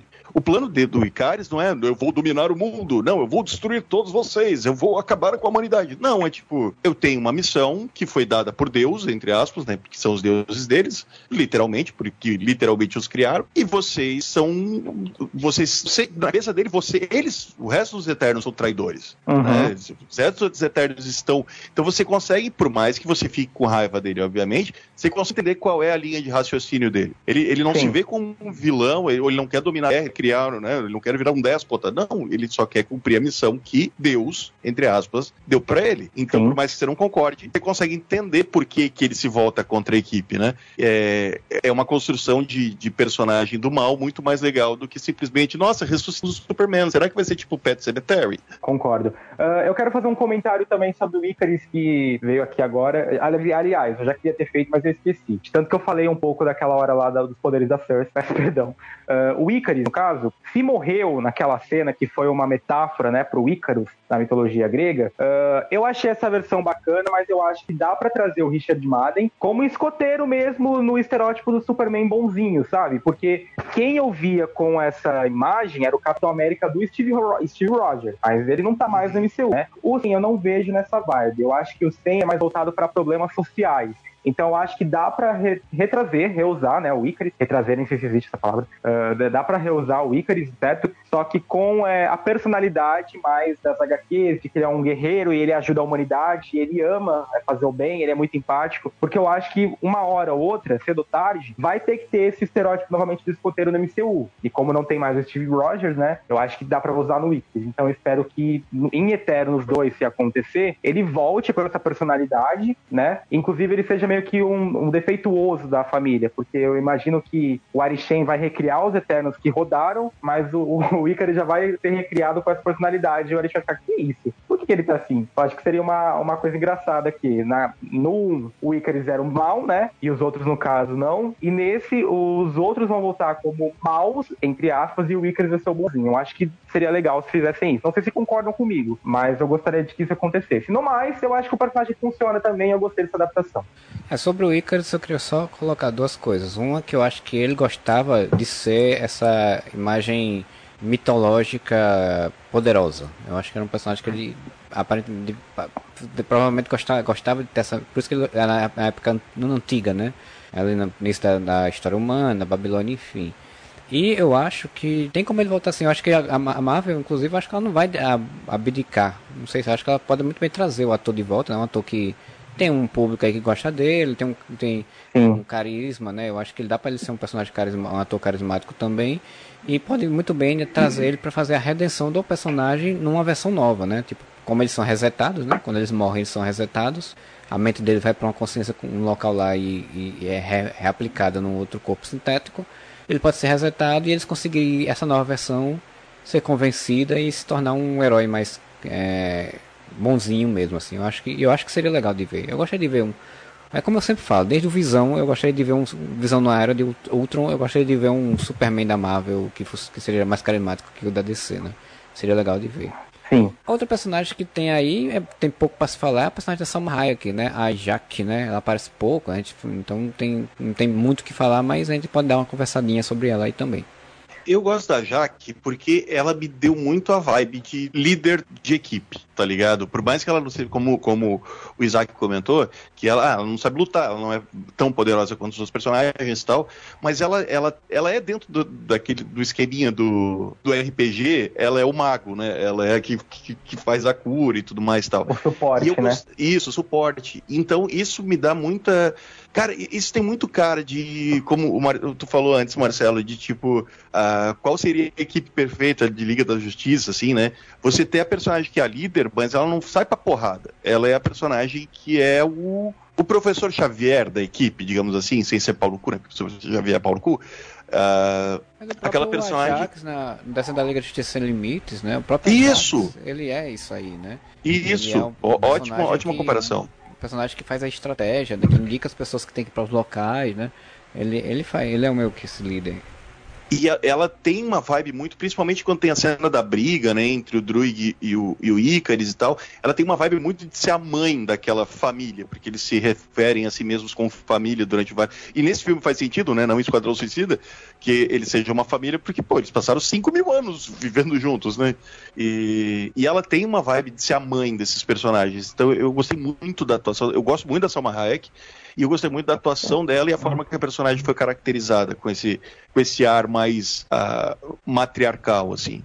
Sim, eu, eu. Bom, eu concordo com o ar matriarcal. É, eu acho que ficou bacana, eu acho que isso funcionou. Mas esse personagem, para mim, ele. Hum, ele não entrega totalmente, sabe? A Salma Hayek tá perfeita, ela é linda, ela é maravilhosa. O cabelo dela ali naquela cena do começo tá, tá divino, sabe? Não sei nem se era uma peruca ou se era o cabelo dela, mas ela tava tão linda no rosto e na parte do cabelo que eu queria rever aquela cena de novo em alta qualidade. Então, no, no matriarcal ela funciona. Uh, só que me incomodou um pouco, assim, se, pelo menos eu vou, vou, eu vou pensar por mim, Moura. Se eu tivesse 7 mil anos de idade, eu acho que em um momento eu falo assim, ah, eu quero aprender a lutar, sabe? Ah, eu quero aprender a dirigir um carro, eu quero no carro, coisas que eu não sei. Eu quero aprender a nadar. É, eu acho que é um pouco estranho de imaginar que a pessoa teve 7, 8 mil anos, né? É 8 mil anos e ela não, não, não soube lutar durante todos esses anos, não aprendeu. Então eu acho que é, meio que reduziram a personagem, eu acho que por ser a líder, né, a uma coisa mais é, comando. Ela comanda os outros, mas ela não vai pro campo de batalha.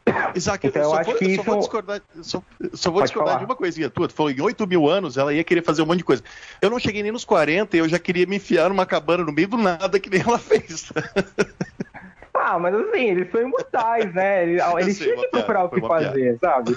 é, então, assim, eu acho que não é um problema para mim. Na verdade, eu gostei bastante, porque a Salma Hayek, eu puxo um jabá para ela. Ela tá bonita, como eu falei. Eu gostei, no caso, desse ar matriarcal. Eu gostei também que ela se arrepende. Lá na Babilônia fala, pô, mas igual você falou, mas a galera que é tão bacana, sabe? E ele, não, corte esse, esse pensamento aí, filha. Vai morrer todo mundo. Então, assim, eu gosto que ela se arrepende. Eu não consigo ver ela como vilã, porque logo do, de cara dá pra ver, assim, que ela gosta do povo povo, ela se apaixonou pelo povo da Terra. Mas eu acho que o que mais me pegou mesmo é que ficou um pouco surreal a forma como ela é tão velha, né? Igual os outros Eternos, mas ela não procurou, procurou fazer nada, sabe? Ela ficou tendo uma vida de fazendeira. Talvez, né, se eu fosse um Eterno, também eu ficaria lá na minha fazenda ou vendendo arte na praia. Mas uh, eu esperava um pouquinho mais. Eu acho que a Jaque dá pra jogar alguma coisa para ela mais ofensiva. Nas HQs mesmo, o Ajak era um homem, agora uma mulher, por causa do Catcon, né? Ele renasceu no corpo de uma mulher, ele é telecinético. Então, assim, se o problema é a Salma Hayek, porque ela tem 57 anos e ela não consegue fazer cena de ação,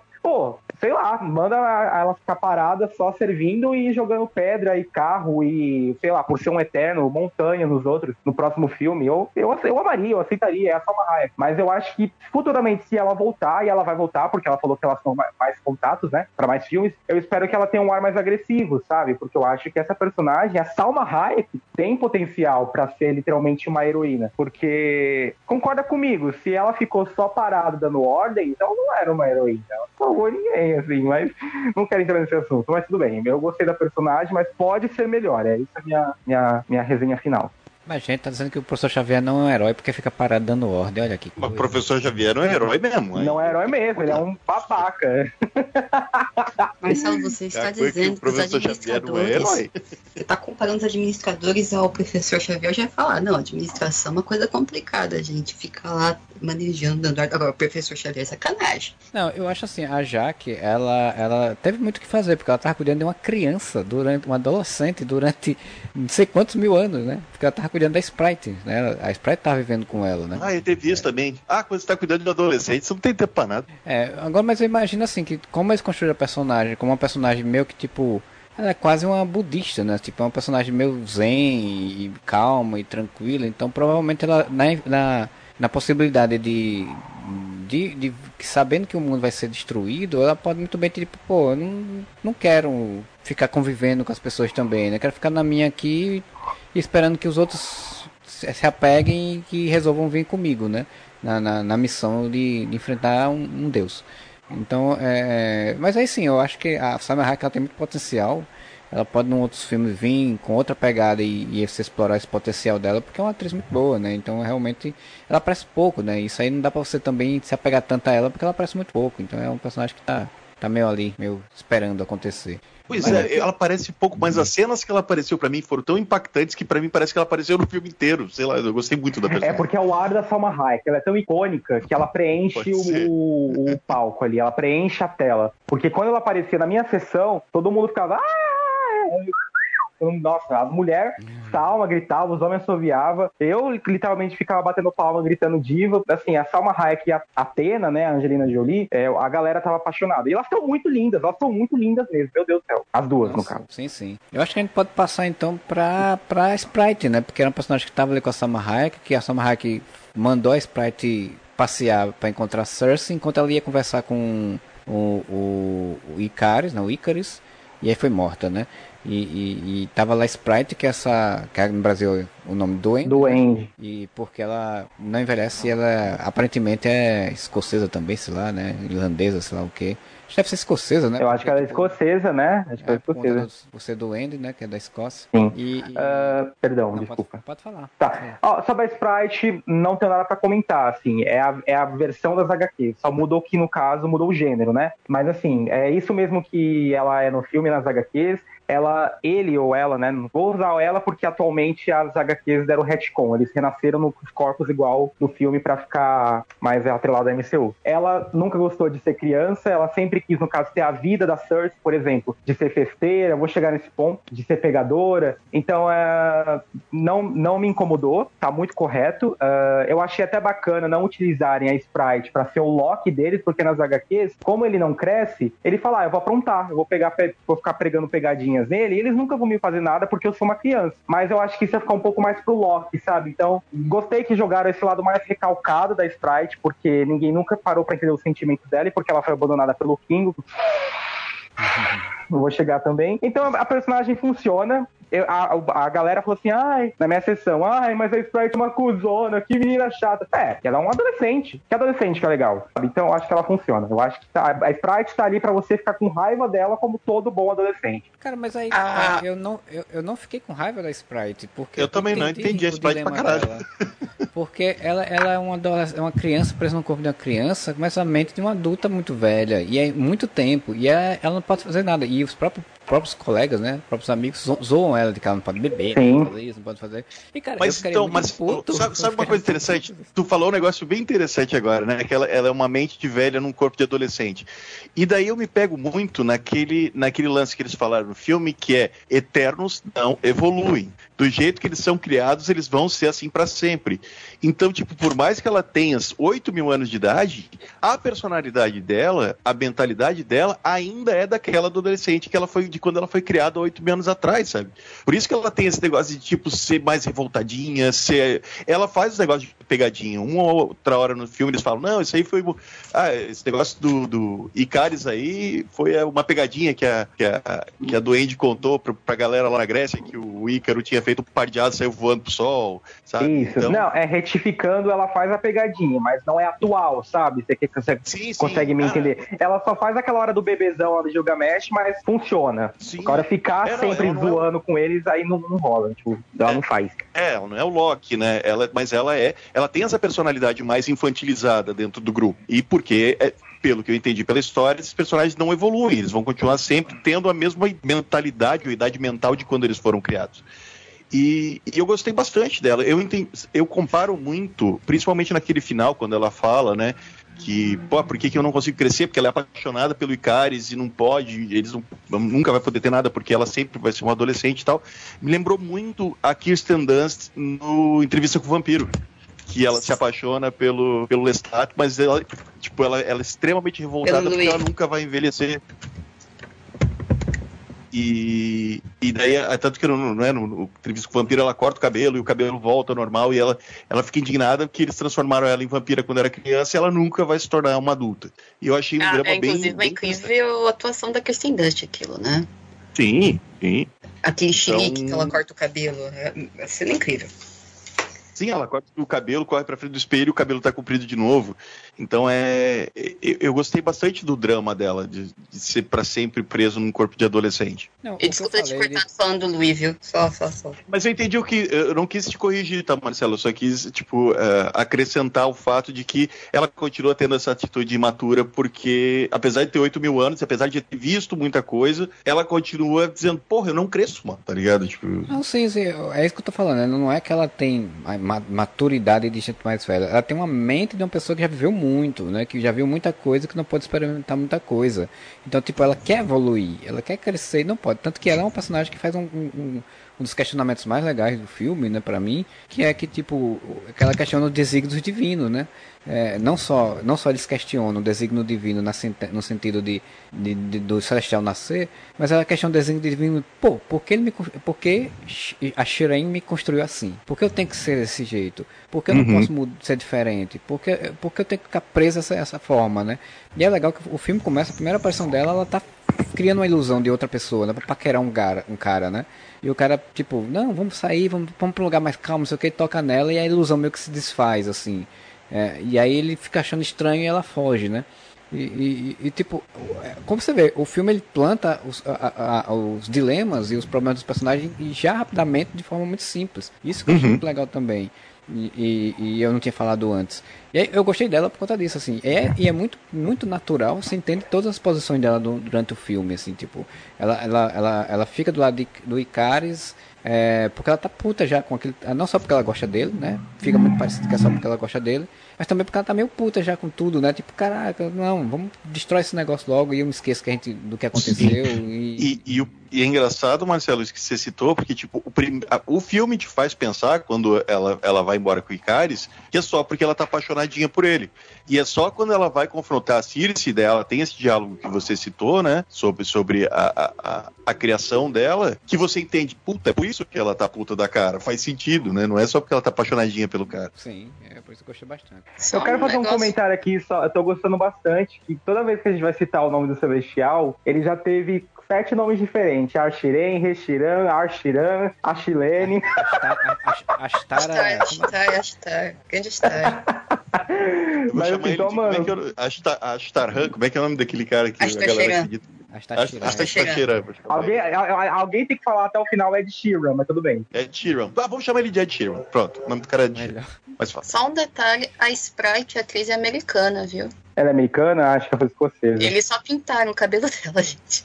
É, a personagem tem uma cara de, de, de escocesa. É, até porque o sobrenome, é aquele sobrenome da atriz é de escocês, McHugh, né? Não, mas ela é americana. E, e mas ela é pitalgada e tal. E, porque toda essa pinta de, de meu, duende, essas coisas é de Escócia, né, cara? Duende, Sim. Ele é um personagem, personagem imagino que de... foi desenvolvido pra ter essa cara. Sim, sim. É, duendes fazem pia... brincadeiras com os humanos, então tem toda essa referência aí, é, de fato. E a outra personagem aí, então a gente pode falar a própria Cersei, né? Que é. é a Cersei, a Cersei. A Cersei. A Cersei, que, que é a personagem líder do grupo e que é, é, é apaixonada por outro personagem que a gente vai falar depois, né? Ela tá interessada em outro personagem que a gente vai falar depois dele, que a gente não falou em nenhum momento aqui. Mas que é, tipo, ela é professorinha de, de crianças, né, cara? Tipo, eu achei, achei curioso de botar ela como professorinhas ali, de, de, de jovenzinhos ali na, na Londres. Então, ok. É, eu, eu vou falar antes, porque o Isaac já tá bufando, eu vou falar primeiro porque ele tá com mais raiva ainda. Desculpa, Pode, gente. Ele une inútil. Desculpa. Eu não li Eternos, eu não conheço os personagens dos quadrinhos. Eu amei a Cersei. Tchau, gente. Eu gostei saindo. tanto de... Eu gostei tanto de assim, porque vamos, vamos botar outro ponto assim.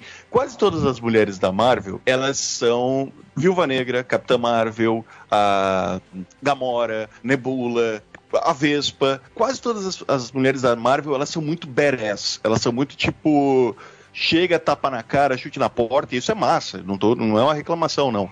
Mas eu gostei tanto de ter uma personagem que é a Cersei, que ela é a professorinha, salve a professorinha, sabe? Tipo, ela ser uma personagem mais introspectiva e tal, que é, é, é, não, não é uma personagem tão comum na, na Marvel, que, sei lá, eu me apaixonei por essa personagem. Em 10 minutos de filme eu tava dizendo, nossa, que, que fofa que essa mulher.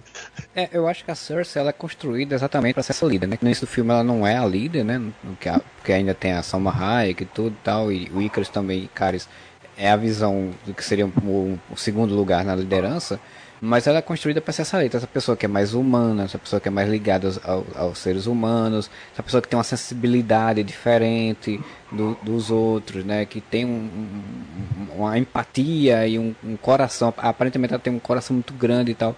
Então isso construi essa personalidade. E aí entra nas questões das convenções é, narrativas de filme hollywoodiano, né? Geralmente quando vão fazer esse tipo de personagem feminina desse tipo, ela é a professorinha, ela é uma pessoa, é uma historiadora, é alguém de, alguém de, um, de uma área um pouco mais assim, que tem esse contato meio com... Catedrática é, acadêmica. É, tem mais esse... É, é, é um, um, meio que um, um padrão roteirístico às vezes, que é para poder facilitar pro roteirista de inserir ela dentro desse contexto, né? Ela convive, ela é uma pessoa, uma pessoa que faz uma ajuda humanitária, é uma pessoa que está junto com seres humanos, né? Junto com pessoas, principalmente pessoas vulneráveis, como crianças e tal, né? Então, uma personalidade mais quietinha, personalidade mais é, é, conservadorazinha, né? Tipo, isso que apesar de que é, ela ela começa a primeira cena do, da primeira cena do filme, ela meio que refer, é, falando com, com o, o, João das Neves, né? De que, que, que eles estão namorando, meio que eles transaram e tal, apesar que é tudo muito púdico, né? Não aparece muito isso na, na relação deles dois, né? Você não, eles não se, nem se beijam no filme, enfim. Ela transa com o Icaro, mas com o João das Neves ela nem beija ele, então não sei o que e tal. Então tem, tem essa construção, né? Mas quando ela vai pra Como pode uma mulher ser tão burra, né?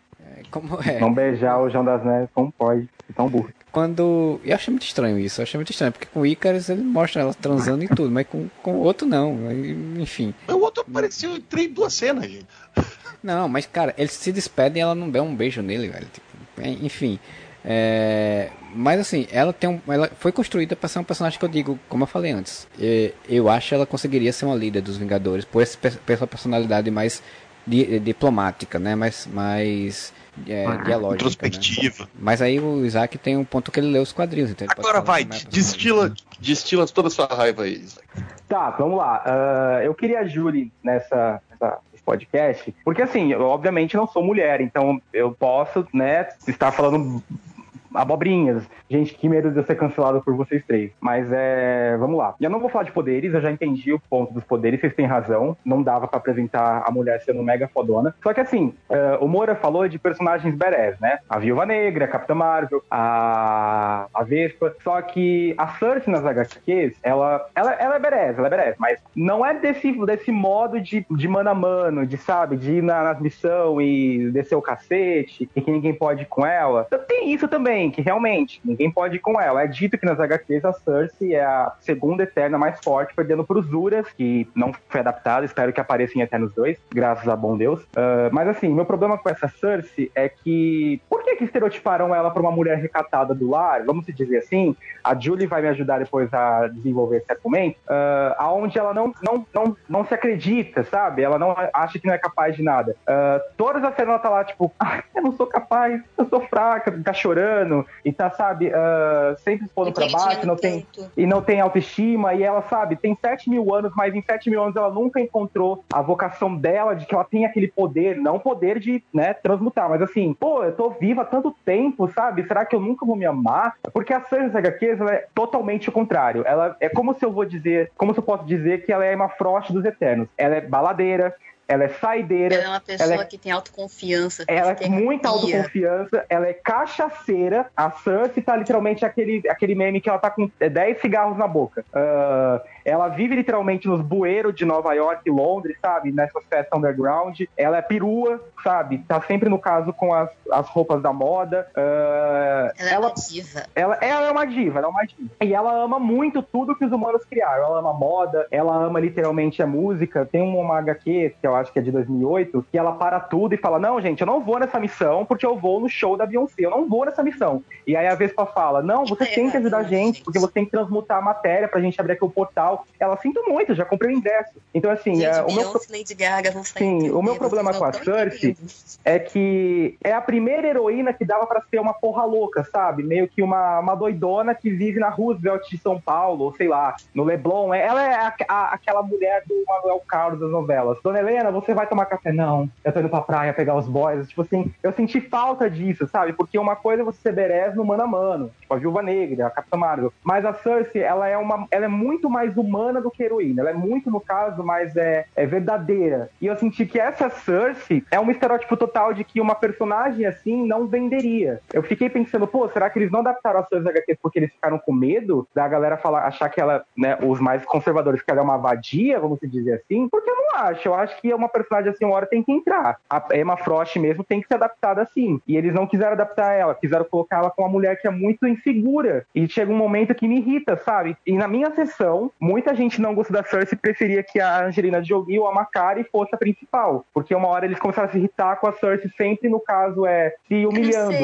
é, na, aquela parte do Celestial que ela vai lá correr pro Celestial, ela vai correndo e ela, tipo, trambecando e não sabia comandar. E aí ela meio começa a chorar e depois é esfaqueada, ela fica ali no caso esperando a morte pelo Icarus, dá um laser na cara dela. Me, me irritou um pouco, me irritou um pouco, assim, sabe? É, é um problema que eu tenho pessoalmente, mas é porque, assim, uh, eu queria que aquela Cersei mais é, porra doida fosse adaptada, mas eu não sei até que ponto a Marvel quis vender uma personagem pros fãs, pra achar uma meio que uma Taylor Swift do MCU, e eles acharam que, sei lá, uma Cersei mais é, soltadona não venderia e seria meio que cancelada. As pessoas ficariam, nossa, mas isso é uma heroína? Ou isso, no caso, é, sei lá, uma dançarina do Faustão, porque ela é totalmente desinibida. É, mas me incomodou um pouco. Gente, desculpa o textão, eu não sei se vocês entenderam, não, mas a gente tem que.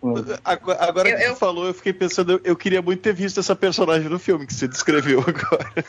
Não, eu, pois é, eu, acho... concordo com o Isaac, total. Não, pode falar, Júlio. Não, não, pode falar você, fale, fale, fale. Não, eu, eu, eu, eu acho que você tem, raz ah, tem razão. Seria um personagem muito interessante de se ver. É, é, eu acho que entra um pouco naquilo que eu estava falando em off, né, antes do podcast, é, sobre a visão da Marvel barra Disney de alguns certos personagens. No, no, caso que eu falei na época, na, no momento foi do Homem-Aranha do Tom Holland, né?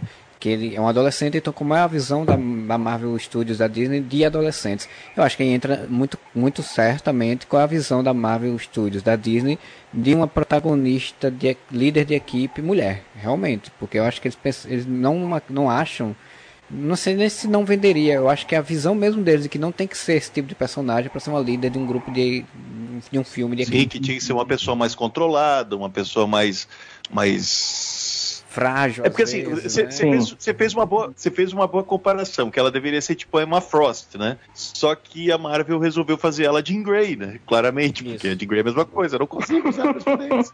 Ela é pressão baixa, esse é o poder da Jean Grey, é pressão baixa.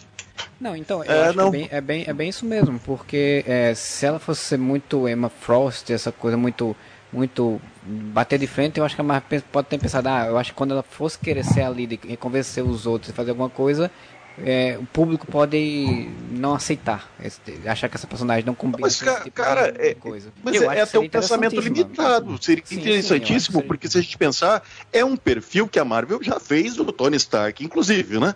E deu muito Exatamente, certo. Esse, é, esse é o meu argumento. Se fosse o né? Tony Stark bêbado, é, largado, na sarjeta, passando mal, e a galera chutando ele dizendo, levanta que você tem que liderar a equipe, tava tudo bem. Mas como é a Cersei, não, ela tem que não, ser a, até... do lar.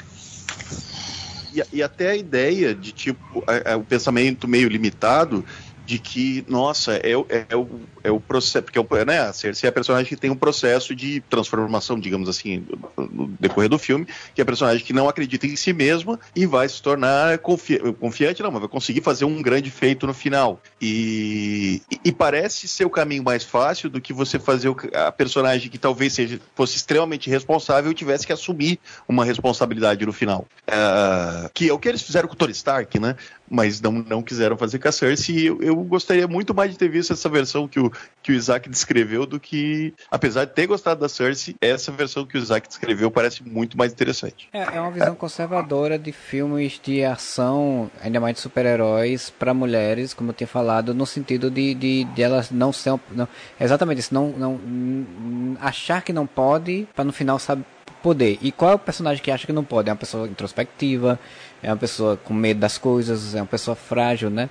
Então, é, eu acho que tem, esse, tem, tem isso mesmo no, no, no da, é, é porque a Marvel, a gente fica falando que a Marvel é progressista, a Marvel é isso, tá, mas ela, ela tem uns conservadorismos muito grandes em alguns momentos, né? Então é, Vocês conseguem ver o chat, né? Sim, tô vendo a, a ela, Essa é a Cersei nas HQs, é o uniforme atual dela. Não é nem uniforme, tanto é que eles reclamam com ela. Eles falam assim, Cersei, você vai pra gente lá pra Lemúria, é, lutar com os deviantes com essa roupa? Ela fala, qual o problema? Eu tô literalmente com uma, uma Yves Montblanc, eu tô com uma Gucci. Eu não vou literalmente é, usar o uniforme, senão que eu posso manipular a matéria e posso refazer minha roupa de grife. Então, assim, é, eu acho que dá pra apresentar essa personagem porque uma hora eles vão ter que apresentar a Emma Frost. E a Emma Frost é, é esse puro suco. E outra, sim, sim. Uh, o que o Moura falou assim, que as pessoas não acreditam que uma pessoa assim possa ser líder. Realmente entendo que as pessoas não acreditam, mas a gente tem que lembrar que a Emma Frost é assim e ela é uma das melhores líderes dos X-Men. Então eu acho que a Cersei no futuro precisa ser assim também. Porque ela é fenomenal, assim, assim sabe? A HQ que a Vespa pede chorando para ela ajudar e ela fala que não vai porque ela vai literalmente um show da Beyoncé e tem a HQ que ela, ela, ela aliás, a, ela é uma eterna que ela tem emprego, ela trabalha, ela é uma promoter de evento, ela cria festas, né? E aí tem muitas,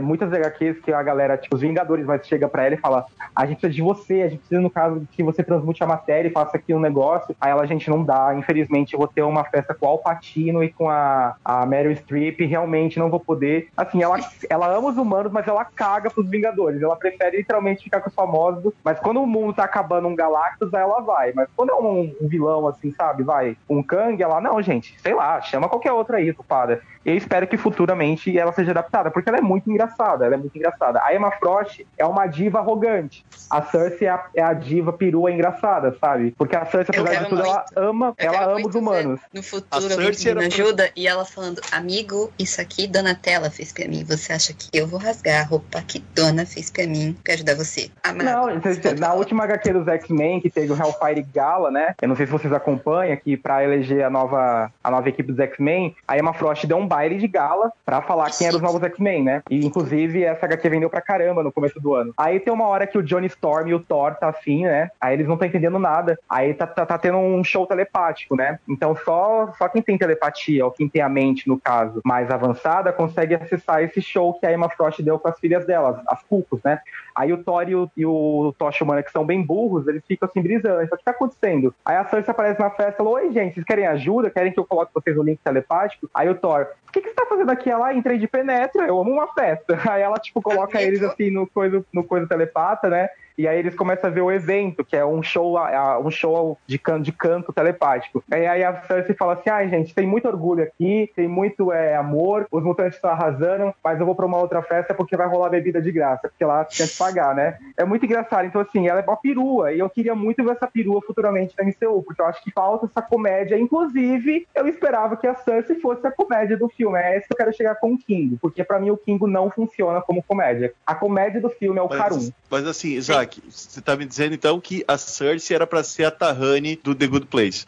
Sim, meu Deus, sim. Ela é totalmente essa personagem. Eu queria lembrar dessa série. Ela é muito essa personagem, ela é muito fútil, só que assim, ao mesmo tempo que ela é fútil, ela não é arrogante mesmo igual a Emma. Ela ama os humanos. Então, assim, ela, ela tá assim andando na rua, aí ela vê alguém te passando fome, ela, gente, meu Deus, eu preciso ajudar, cara. Aí ela vai lá e literalmente compra roupa de marca pra pessoa, porque a pessoa não precisa de roupa de marca, a pessoa não precisa de emprego, sabe? Ela é muito engraçada, ela é muito engraçada. Então, eu achava que antes antes de eu, de eu ver o filme, eu tinha uma, uma concepção de que a, a Cersei ia ser o ponto de comédia do filme, mas não era, foi, ficou pro Kingo. E é por isso que eu fiquei tão estressado, porque o Kingo, desculpa, gente, ele não funciona pra mim. Não funciona, mas eu vou falar dele mais pra Deixa eu Então, só falar- fazer um comentário. Faça. O, o, o Isaac comentou do bag de gala. Gente, que luxo. Eu tô vendo aqui os modelitos. A gente precisa fazer um podcast falando dessas roupas. Pra tudo nessa vida. Essa HQ fez tanto sucesso do baile de gala dos X-Men que todo ano a Marvel vai fazer agora. Todo ano Ela a equipe dos X-Men vai manda rotativa. E todo ano vai ter um baile de gala que a Emma Frost vai dar, onde todos os heróis da Marvel comparecem. Nem todos, porque, por exemplo, os inumanos odeiam os X-Men agora, né? Tem entrar em guerra, mas a maioria dos heróis aparece, e aí, no caso, é, é os mutantes se exibem como eles estão poderosos e ricos agora, né? Só que é engraçado que a Emma Frost fala, é um baile de gala, os Vingadores foram de uniformes, a Emma ficou puta. É, Gente, é, é, muito luxo. É pra isso que eu pago a internet. Vai falar, Marcelo, desculpa. Sobre a Cersei, é, eu tenho que dizer que infelizmente isso nunca vai acontecer no cinema, porque a Marvel nunca vai fazer um personagem desse. O máximo que a Marvel vai se permitir fazer um personagem feminino meio porra louca é a Jessica Jones. Não, e assim, ó, dá pra fazer, Marcelo. Te, te garanto que a Marvel Dá consegue fazer, fazer, isso. fazer Ela tudo. não vai ser a protagonista, tá ligado? Não, Ela eu- vai ser. Não, mas eu, eu, eu, eu acho que nem como coadjuvante. Eu acho que nem como coadjuvante. Tipo, ela vai ser uma um ponto que vai aparecer em algum momento no filme, mas ela não vai Não, ser uma nem. personagem est- estilo Tahani, como, como eu falei do The Good Place, eu não duvido que eles botem, quando vier uma Emma Frost, ela seja Tahani, entendeu? Só que Eu- eu nunca vai ser apostaria- a personagem protagonista que vai liderar e blá blá blá. Sim, sim, exato. Eu apostaria, tipo, uma cristal da vida, sabe? Uma cristal da vida. É, uma cristal. É, Eles colocariam, mas assim, uma personagem com esse porte, pra essa- uma equipe dessa, nunca vão fazer. Até a própria Não, Jessica mas, é, Jones, o- o- ela, ela- o Isaac- ela- a própria Jessica Jones dizem que ela pode aparecer, mas faz como coadjuvante na série da, da She-Hulk, né? Então, tipo, hum, são coisas que eu acho muito difícil que vai acontecer. Seria muito legal, porque eu, eu achei interessante mesmo esse contexto da personagem, mas... Eu também. Mas o Isaac falou uma coisa muito certa, que ele pensou que ela ia ser o ponto de humor do filme, né? E acabou indo pro Kingo. E se, se eles tivessem dado essa personalidade pra Cersei, pra Cersei, ela não ia ter esse arco dentro do filme. Tipo, eles iam fazer esse arco ser da Atena, ser da Macari, ser de outra personagem, ter o arco de ser a, a que vai se tornar líder da equipe, tá ligado? Ela ia ser o que o Kingo foi, ela ia ser só o ponto de tentar fazer humor, entendeu? É, Inclusive, ah, desculpa te cortar rapidinho, deixa eu dar um choque em vocês. Sabe o plot da Tena do filme, que ela ficou com problema lá de bugada, a memória dela? Esse Uhum. plot nas HQs é da Cersei. Por quê? Os Eternos são muito reclusos, eles são igual aos Inumanos, eles se trancam na sociedade deles e só aparecem de vez em quando. A Cersei não, ela foi a única Eterna que ficou tanto tempo com os humanos, mas tanto tempo, ela viveu tanta vida, ela foi uma baronesa na Inglaterra, ela foi dos, dos Illuminati, ela foi da Tábula Redonda, ela foi aprendiz do Merlin, sendo que ela era mais forte que o Merlin, ah, que teve uma hora que ela tinha tanta memória que ela ficou doida, né? É, Esse plot jogaram pra Atena, mas a Cersei, no caso, ela fala que ela teve tanta memória com os humanos que ela não tinha mais como armazenar na cabeça dela, e ela teve que ser rebutada, e ela fica muito depressiva porque ela amava as memórias dela, tipo, e aí, quando ela volta, né, que é no ano passado, ela revive, ela fala: Não, eu vou ser porra louca de novo porque eu quero viver tudo que eu vivi. Então, eu esperava que isso fosse pra Cersei, no, não o plot da Atena, de ficar com problemas, mas que ela fosse, tipo assim, querer viver ao máximo porque ela sabia que um dia queria acabar. A Terra ia, tipo, acabar, mas não rolou. Enfim, não vamos falar, falar de Cersei, porque se ficar falando de Cersei aqui, eu vou chorar com vocês, né? Então, vai demorar muito. É, eu, eu, eu acho que dentro do que a, a proposta do filme colocou da Cersei, a única coisa que eu, me, que eu achei que eu não gostei, assim, que eu fiquei ressentido foi porque, como ela é uma personagem que gosta muito da humanidade, como ela estava muito tempo na Terra, ela me parece uma personagem que não sabe tanto sobre a humanidade assim, cultura, música, não sei o que e tal. E aí nisso se encaixa de fato essa ideia que o, Isaac colocou. É, de, de- eu achei que ela fosse um pouco mais cosmopolita, né? Uma pessoa um pouco mais, né, conhecer um pouco mais. Ela aparenta conhecer muito pouco. Mas aí entra dentro dessa toda a construção que eu tô falando, conservadora da Marvel em relação à personagem feminina como líder, principalmente, né? Ou tem que ser B10, ou tem que ser essa mulher meio introspectiva, meio Jean Grey mesmo. Então, felizmente.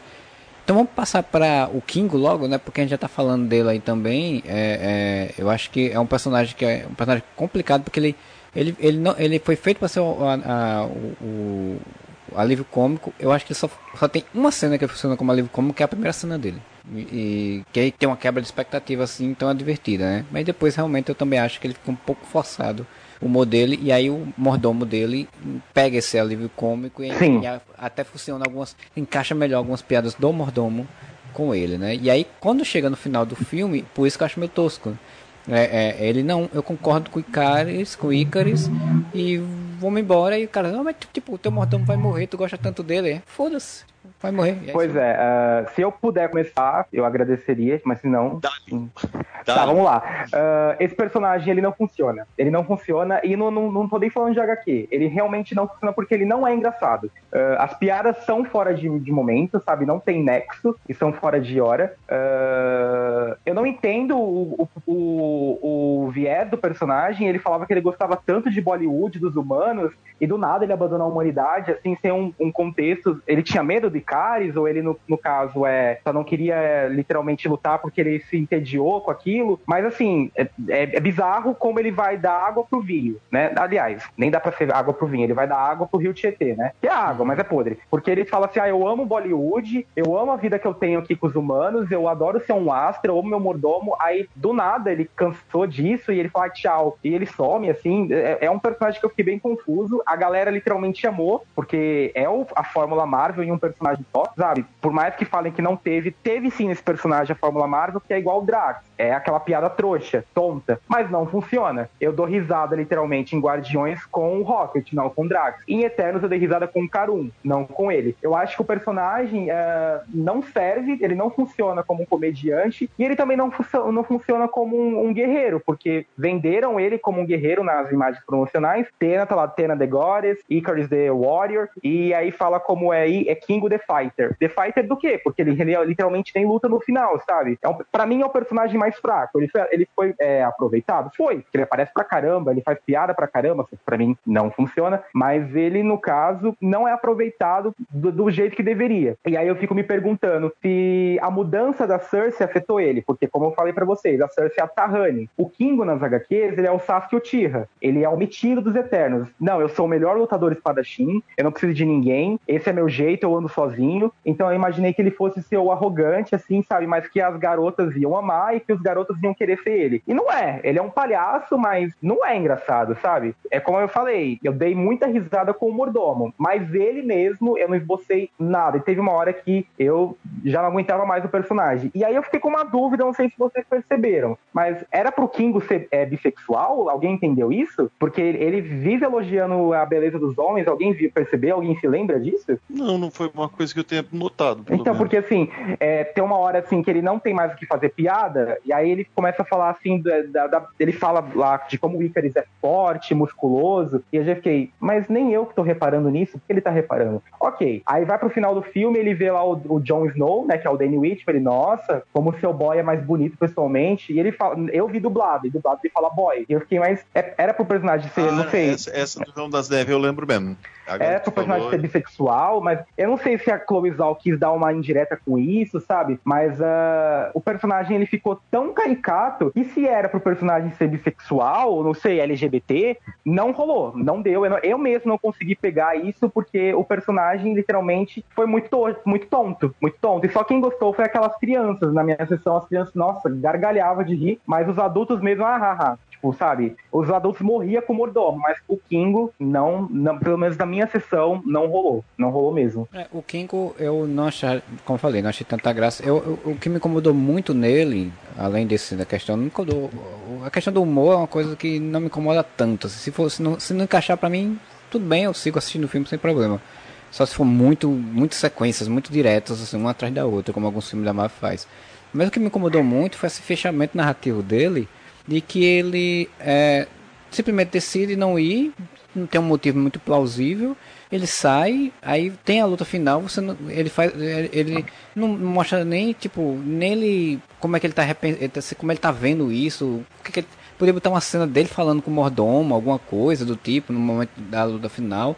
E depois tudo termina e ele tá lá aparece botando as malas da menina no guarda, tipo não tem nenhuma conversa, sabe?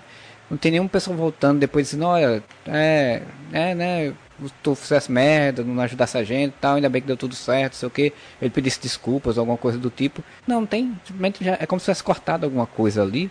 Pois é. E, e aí ficou estranho, sabe? Aí isso me deixou muito estranho. Aí, eu já não tava assim, tão animado com o personagem, aí com isso eu disse, ah, mano.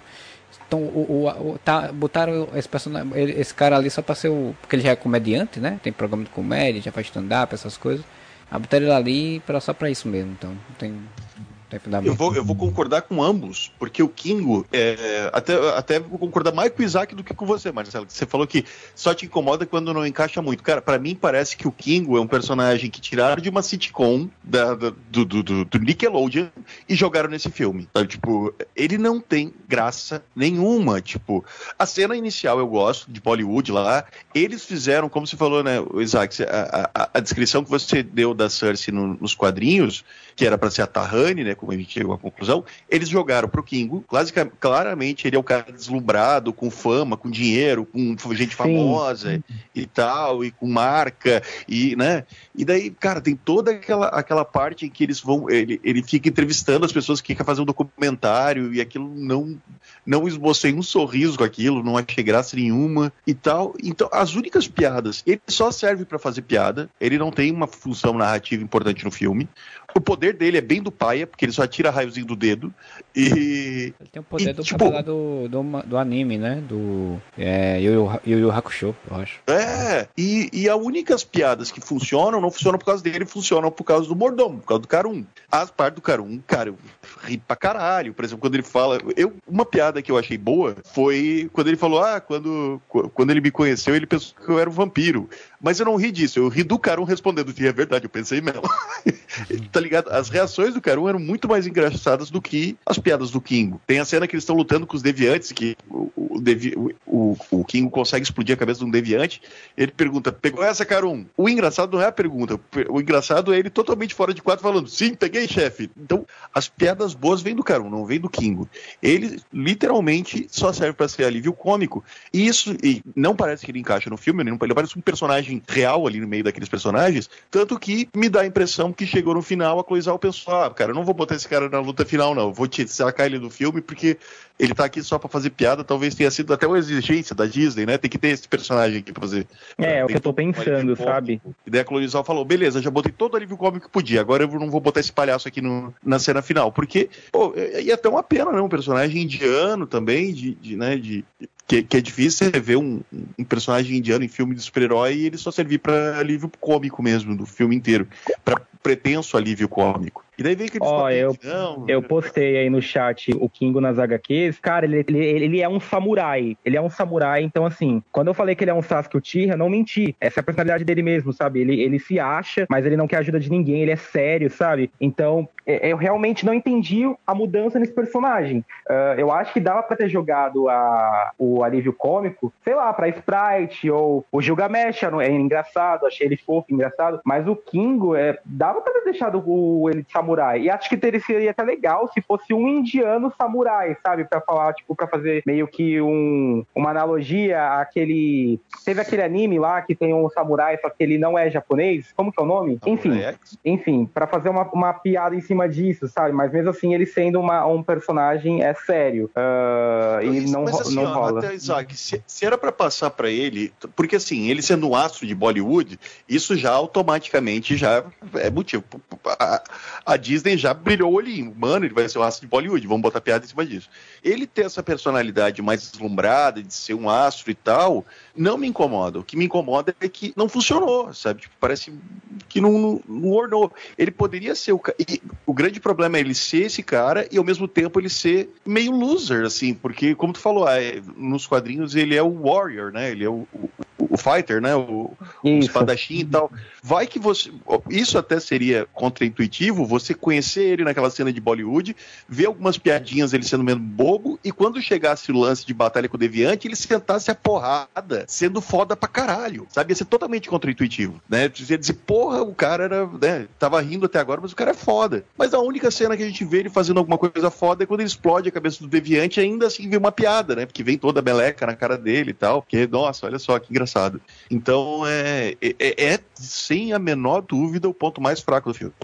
Fatos. É o pior personagem. Eu esqueci de dar nota pros outros, mas nem precisa também, porque eu até agora gostei de todos. A Cersei é uma, uma outra coisa, deixa pra lá. Mas o King é um zero. Por favor, não traga os personagens de volta. Eu tô implorando. Coloque literalmente o Blade ou o Cavaleiro Negro, mas não coloque os personagens. Eu tô implorando. Eu faço uma oração aqui pra todos os deuses, mas não coloque os personagens se for pra ser assim. Ele é muito ruim, muito ruim. É, então a gente pode agora ir pra. Tem, ainda tem o, o Gilgamesh, tem o Fastos, né? É, acho que são esses dois que faltaram, né? Que faltam, né? E... Só, só falar rapidinho, Marcelo. Eu vou dormir, já sou meia-noite e meia. Eu me vou, meu povo. Só pra avisar vocês. Boa noite, Julie. Obrigada, boa noite. Boa noite, Júlio. Obrigado pela presença, viu? Beijo. Ok, isso eu agradeço. Beleza. Já. Bom resto de podcast. Então vamos falar do Gilgamesh, já que eu morri mais cedo, né? Você quer começar ou eu começo? Não, pode Moura. começar. Ah, pode começar, Isaac, por favor. Ó, essa versão do Gilgamesh funciona pra mim também, tá? É, o Gilgamesh nas HQs, ele é, ele é chamado como o proibido ou o esquecido. Ele tem meio que... Ele se odeia, ele não gosta de ser eterno. Ele tem nojo da raça dele. Ele odeia tudo que envolve os eternos. Então, muitos anos atrás, ele abandonou os eternos e foi viver com os humanos. Mas diferente da Cersei, que ama os humanos, ele foi viver com os humanos, no caso, pra aprender o que, que os humanos têm que os eternos não têm. Porque ele achava que os eternos, alguns eram muito arrogantes, ou no caso, isso de se intitularem deuses, né? Era algo muito, muito prepotente. Então, nas HQs ele é chamado de Gilgamesh o esquecido ou Gilgamesh o proibido, porque é proibido falar dele, já que ele abandonou a raça dele. Mas é, não, é, não é mais trabalhado fora disso, né?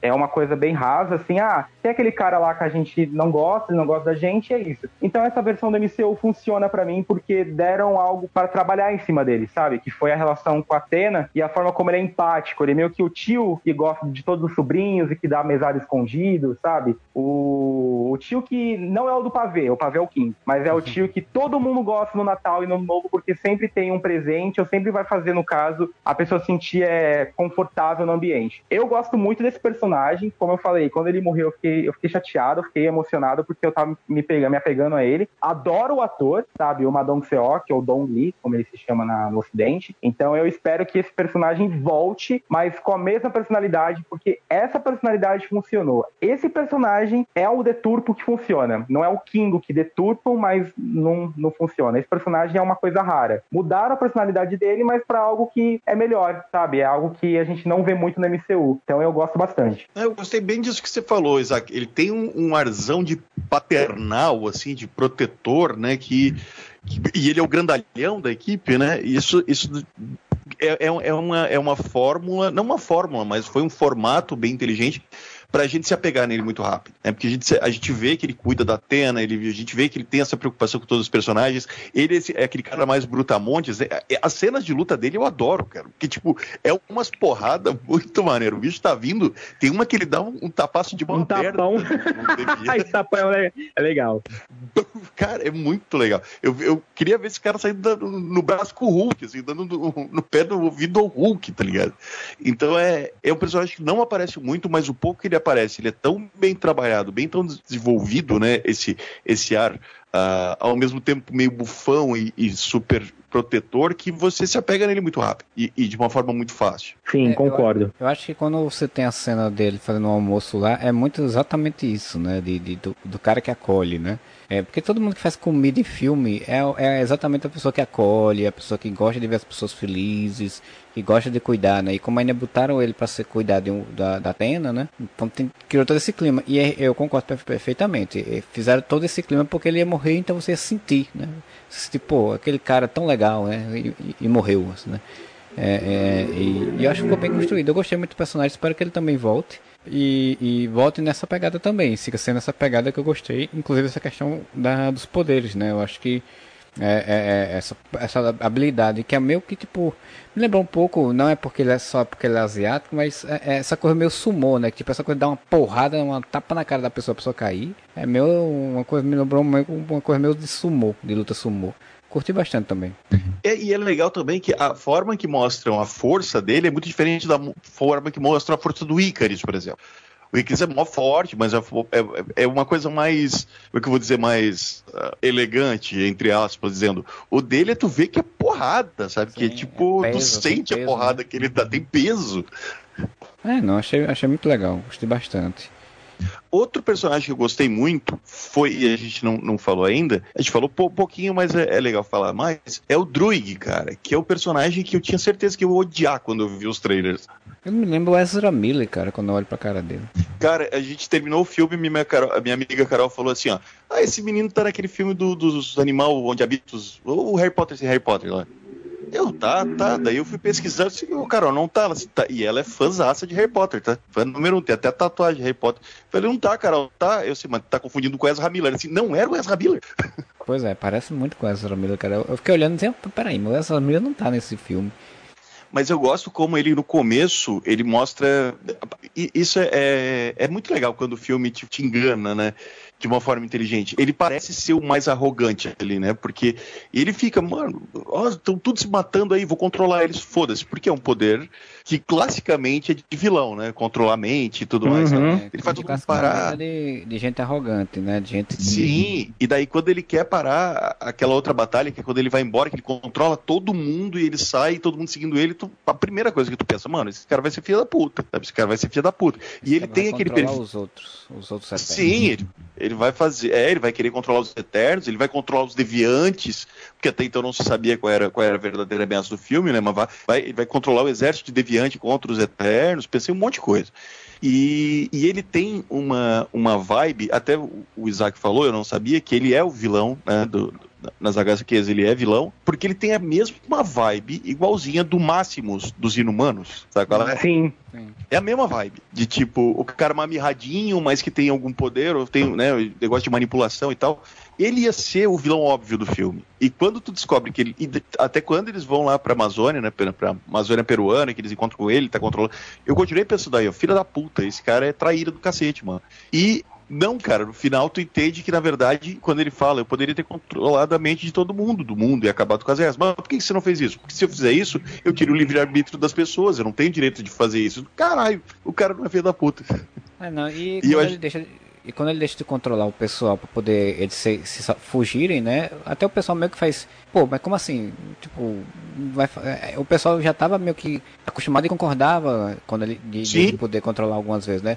Até porque é foda demais a cena dele do pessoal dando tiro nisso, não é? Sincronizado lá, porque ele tá controlando uhum. a mente deles também. Eu achei muito legal. É, eu acho é um que esse personagem, personagem funciona também. Tô eu tô louco pra ver mais ele, sabe? Tipo, na continuação, assim. Ah, ele saiu como um dos queridinhos, né? Ele, o que, ele e a Macari, a galera gostou pra caramba. Então eu acho que esse personagem, se tiver Eternos 2, torcendo pra ter, eu acho que ele vai ser um dos mais trabalhados. Tenho certeza. Porque ele é aquele herói que tem um poder legal e tem uma postura de cuzão, né? Assim, tipo, e o povo gosta desse tipo de herói, né? Meu anti-herói, assim. Sim, é um anti-herói. É, Mas assim, como... até, a, até a postura de cuzão dele eu consegui entender depois Sim. quando ele fala sobre isso. Porque tu para pensar, mano, os celestiais que eram os cuzão verdadeiro da história.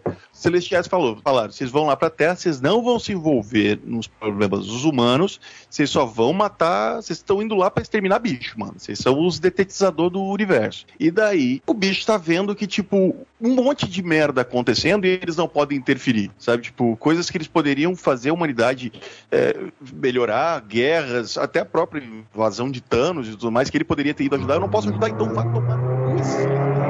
Então eu consigo entender a atitude dele, cuzão, até pelos outros, é, porque ele é o único que, se a gente parar pra pensar, ele é o único, no começo do filme, que bate de frente com essa regra. Tipo, por que, que a gente não pode interferir? Por que a gente não pode ajudar eles? E todo mundo, não, não, os caras lá falaram que a gente não pode ajudar, não pode, não pode. Tipo, caralho, eu vou ajudar. Daí o Icarus vai para cima dele, meio que já, aquela cena já, já precogniza quem é que vai ser o, o cuzão no final de verdade, né? E sabe que eu gosto desse personagem também? Que é aquela cena que eles estão lá no Império, no Império é... Putz, esqueci. É Peru, é... É Inca, né? É Inca, não é? É. Uhum. Inca. Eles estão no Império Inca.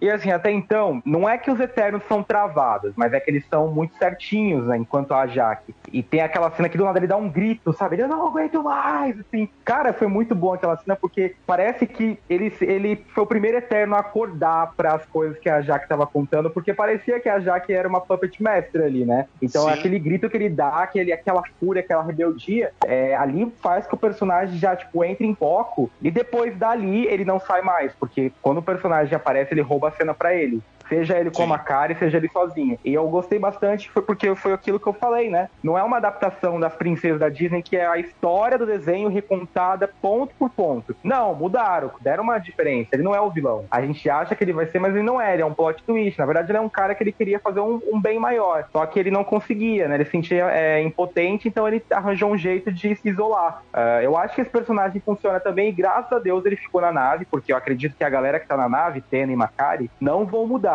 né? Já a galera que foi ali com o Aristem, o Ed Sheeran, vamos torcer para que, né, tenha um reboot, tenha um reboot que tá precisando. Então eu espero que esse personagem volte nessa personalidade.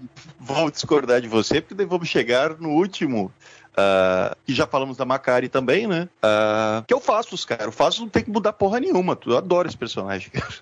Não, não, sim, de personalidade eu também gosto dele. Uh, eu não tenho nada para reclamar, não. Eu acho que tem que mudar, no caso, uh, os poderes, mas é, é, coisa minha, porque assim, é, é, é o Fastos, ele lança poder com coisas metálicas, né? Meio que parece que a sim. energia cósmica dele não sai dele, sai da, das, das, armas que ele cria, da, da, dos metais então, ali, né? Ah, pois é, mas... mas você percebeu uma coisa que eu acho que ficou muito subentendido no filme, mas ele é telecinético, né? Porque ele cria tudo mexendo tipo, ele vai montando as, a, tudo que ele monta, ele monta utilizando telecinese. Então, a, ele não é só um, um, criador, né, um construtor, ele também tem telecinese. Quando ele está montando as, as, as, as, pulseiras que vão, vão servir para fazer a Unimente, ele está mexendo, tipo, tá puxando as coisas com a mente, as coisas voando ao redor dele, ele montando com, com o poder da mente. Então, sim, sim, sim. Não, Agora, recapitulando, então, é verdade. Não, o fato de personalidade gostei bastante e não que não Tanto mudaria que também. Ele tá lutando, quando ele tá lutando com o Icaris, ele joga as coisas e ele tipo vai controlando os aparelhos que ele tá jogando no ar para cair exatamente onde ele quer e soltar no lugar que ele quer. Então, é uma mistura de tecno... magia e tecnologia, já diria feiticeira, mas de telecinese e, e, tecnologia. Tecnologia, sim. O que eu mais queria que mudasse mesmo era que o Fastos ganhasse os poderes igual deles, que saísse do corpo dele. Mas assim, pensando por esse lado que ele é telecinético, eu não tinha para pensar. Eu achei que a, aquilo era drone, sabe? Voava por conta própria. Mas você falou da pulseira e é verdade, ele levitou as pulseiras, né? E outra, uh, aquilo que ele faz no começo, aquele aranque, é, não era um holograma era um poder dele mesmo, né? Agora pensando bem. Sim, era o poder dele. Ah, não, então de boa. Então faço de boa. Pode, pode manter, porque personalidade já gostei. Inclusive, eu acho que foi tão bem trabalhado, foi uma forma tão singela, que quando eu vi a cena do no cinema, eu falei, putz, vai chover piada. Não, todo mundo fez um on. Eu fiquei uh -huh. chocado. Eu fiquei chocado. Na minha sessão também todo mundo ficou, ou ficou quieto, ou Eu fiquei chocado. Eu jurei que ia sofrer uma piada ali, mas não, não foi não. E o, perso o personagem, assim, de, a, a gente elogiou muito muito o, o, o, Gilgamesh, né? Por ele ter esse negócio meio paisão, mas eu acho que o personagem mais uh, humano, vou usar a palavra talvez de forma errada, é o Fastos, tá ligado? Que é o que fez uma família, que é o que. Aquela cena que você, que você comentou na, na, na bomba nuclear, que ele tá chorando de culpa, isso humaniza muito o personagem, né? Tipo, eu gosto de, algumas cenas que esses personagens têm esse contato com a humanidade, que você percebe quando eles, eles sabe, tipo, começam começam a assumir responsabilidade pelas, pelo, até coisas que não são culpa deles, né? Mas eles se, ele, em algum momento, até quando ele, ele fala que ele vai se isolar da humanidade depois daquilo, é porque ele percebe que ele é um ser tão poderoso comparado com o resto da humanidade que ele se culpa por coisas que não são culpa dele. E ele só se reconecta na, com a humanidade novamente quando ele casa e tem um filho, né? E, e é o único que a gente vê ter uma família de verdade, né? A Circe tem, a Cersei namora com o João das Neves, todos os outros personagens ou estão isolados ou ou tem uma vida que nem o do Kingo, né? Que é só de, de, de, fama e tudo mais. E ele é o que, pô, fez família, tem filho, tem uma vida normal. Ele fala que não, não, não quer mais usar os poderes dele, entre aspas, né? Que ele quer usar agora os, o poder dele para consertar a bicicleta do filho. Mas aí até o Icaris usa o poder dele na coisa e descobre que tem um campo de força ao redor da casa, então ele tá usando para proteger a família dele. Mas isso humaniza muito o personagem. Tu fica muito torcendo para não acontecer nada com ele. Sim, sim, sim, concordo. E a, a, a cena lá do, da IKEA, da mesa, eu acho que funciona melhor como piada Essa do funciona. que Kingo. Não, Nossa, gosto total, bastante. essa sim. piada da IKEA funciona muito. Ah, ah, inclusive o Fácil daria pra ser o, o a comédia do filme, né? Aquela cena que a Atena vai pegar a laranja pro menininho e aí ele levanta cuspindo tudo, fala, não, não, não, não, que isso aí, tá doida? A- o cinema cascou de rir naquela parte, cascou de rir. Eu ri, mas eu nem esperava que aquilo fosse tão engraçado, que o cinema gostasse tanto. Eu vi a galera rindo muito mais com o Fastos do que com, com o Kingo. Porque aí é- são umas piadas inteligentes, tá ligado? É umas piadas de diálogo, não é a piada de, de palhaçada. Ele tem muita. O humor do, do, do Fastos é um humor muito verbal, né, cara? Tipo, os comentários que ele faz. Eu, eu tenho uma teoria, uma teoria não, mas é é um pensamento que o humor, bom humor, se faz de você fazer comentários ah, cotidianos em situações absurdas, sabe? Tipo, por isso que tem muita piada Guardiões da Galáxia que é engraçado. Você meter um- um- uma fita com música dos anos 80 numa nave espacial é engraçado. Porque é inesperado. É você colocar uma situação cotidiana num negócio incrível. E o Fastos fica o, fi- o filme inteiro, como ele é o cara que está mais ah, ligado à humanidade, por ter família, por ter filho e tudo mais, ele é o cara que faz os comentários sarcásticos sobre coisas incríveis, né? Coisas cósmicas, só que puxando pro cotidiano. Então é por isso que eu acho que funciona bem esse humor. Por isso que é legal você ver os Eternos no final na casa dele e a Atena pegando a, a maçã lá com a espada, como você falou, e ele se cuspindo todo. Não, peraí. Aí ele fala, a sua, a sua. Como é que ele fala? Sua licença de babá De está babá revogada. Foi revogada, assim. então, tipo, são ótimas piadas que não precisa ser aquele humor de, aham, olha só que engraçado, sabe? Tipo, olha que tipo do pavê. Uma coisa pastelão, né? É porque esse é o humor de roteiro, né? O outro é um humor é, de executivo, né? De é humor- visual, é, de é, executivo, colocado- exatamente, perfeito. É, é um humor de executivo, é um humor colocado para ter a, a necessidade da, da piada, né? O humor de roteiro é um humor mais inteligente. O, o, o Fastos eu gostei muito, primeiro, porque é, é, eu via aquele muito como holograma, né? Na verdade, você falando telecinese aí, mas eu via muito como holograma. É, eu também achei que fosse holograma, por isso que eu aí, tava estranhando. é, eu achei que ele construía meta, é, um hologramas e aí os hologramas criavam, criavam vida. Aí, tipo, eu, eu falei, porra, Lanterna Verde, né? Lanterna Verde bem feito. Inclusive na cena com, com o Icarus lá na praia, ele utiliza o poder dele de uma forma muito mais legal que qualquer Lanterna Verde já usou aí no, no que o Ryan Reynolds pensou em usar no filme dele.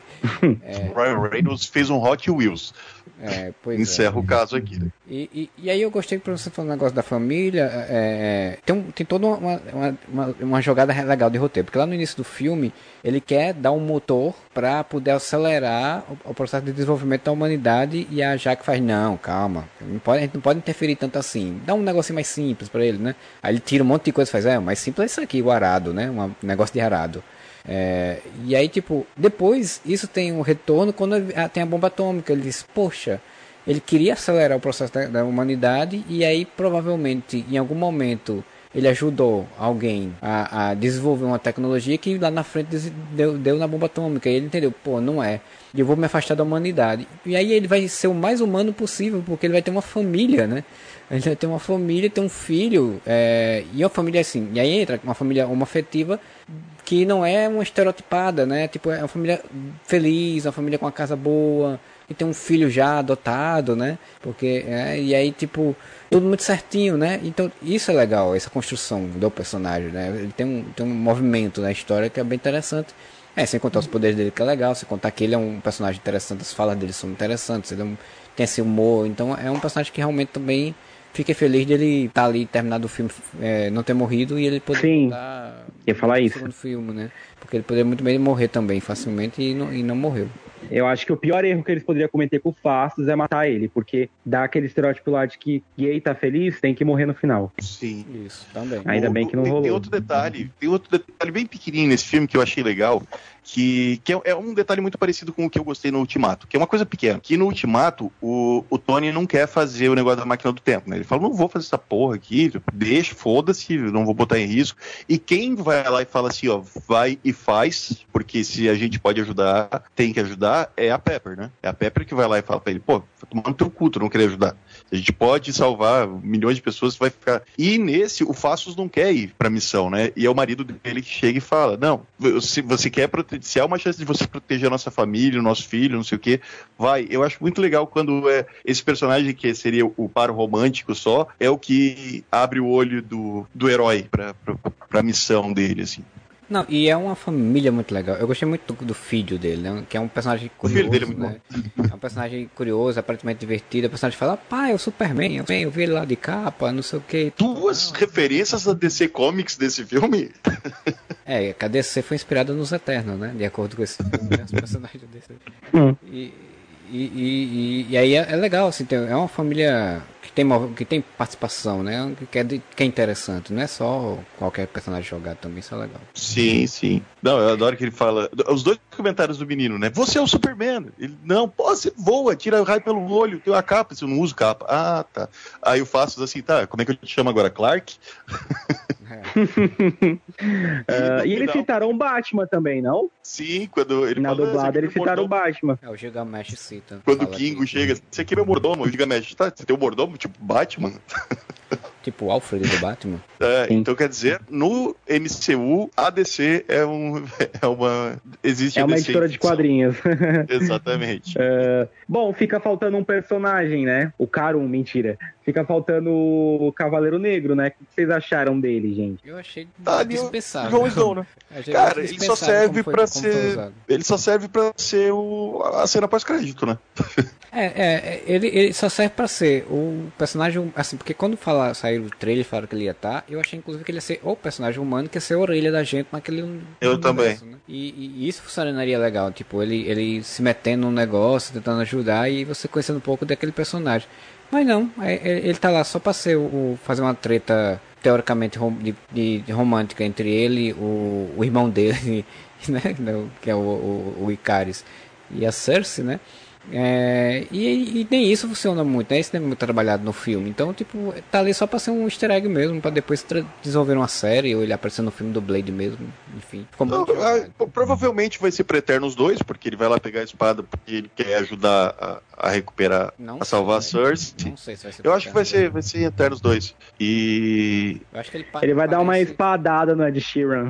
É. Vai dar uma espadada no Ed Sheeran? Na verdade, eu acho que ele aparece no filme do Blade porque já. Ah, diretor. Eu acho que ele vai aparecer em Blade também. Eu acho que ele vai ser voz... coadjuvante do Blade, hein? É, que a, a diretora falou que a voz que aparece na cena pós-crédito é o Blade, né? É uma Recharla, é isso. Não, não. Fala o nome do ator, Marcelo. Machal Ali. Machal Ali.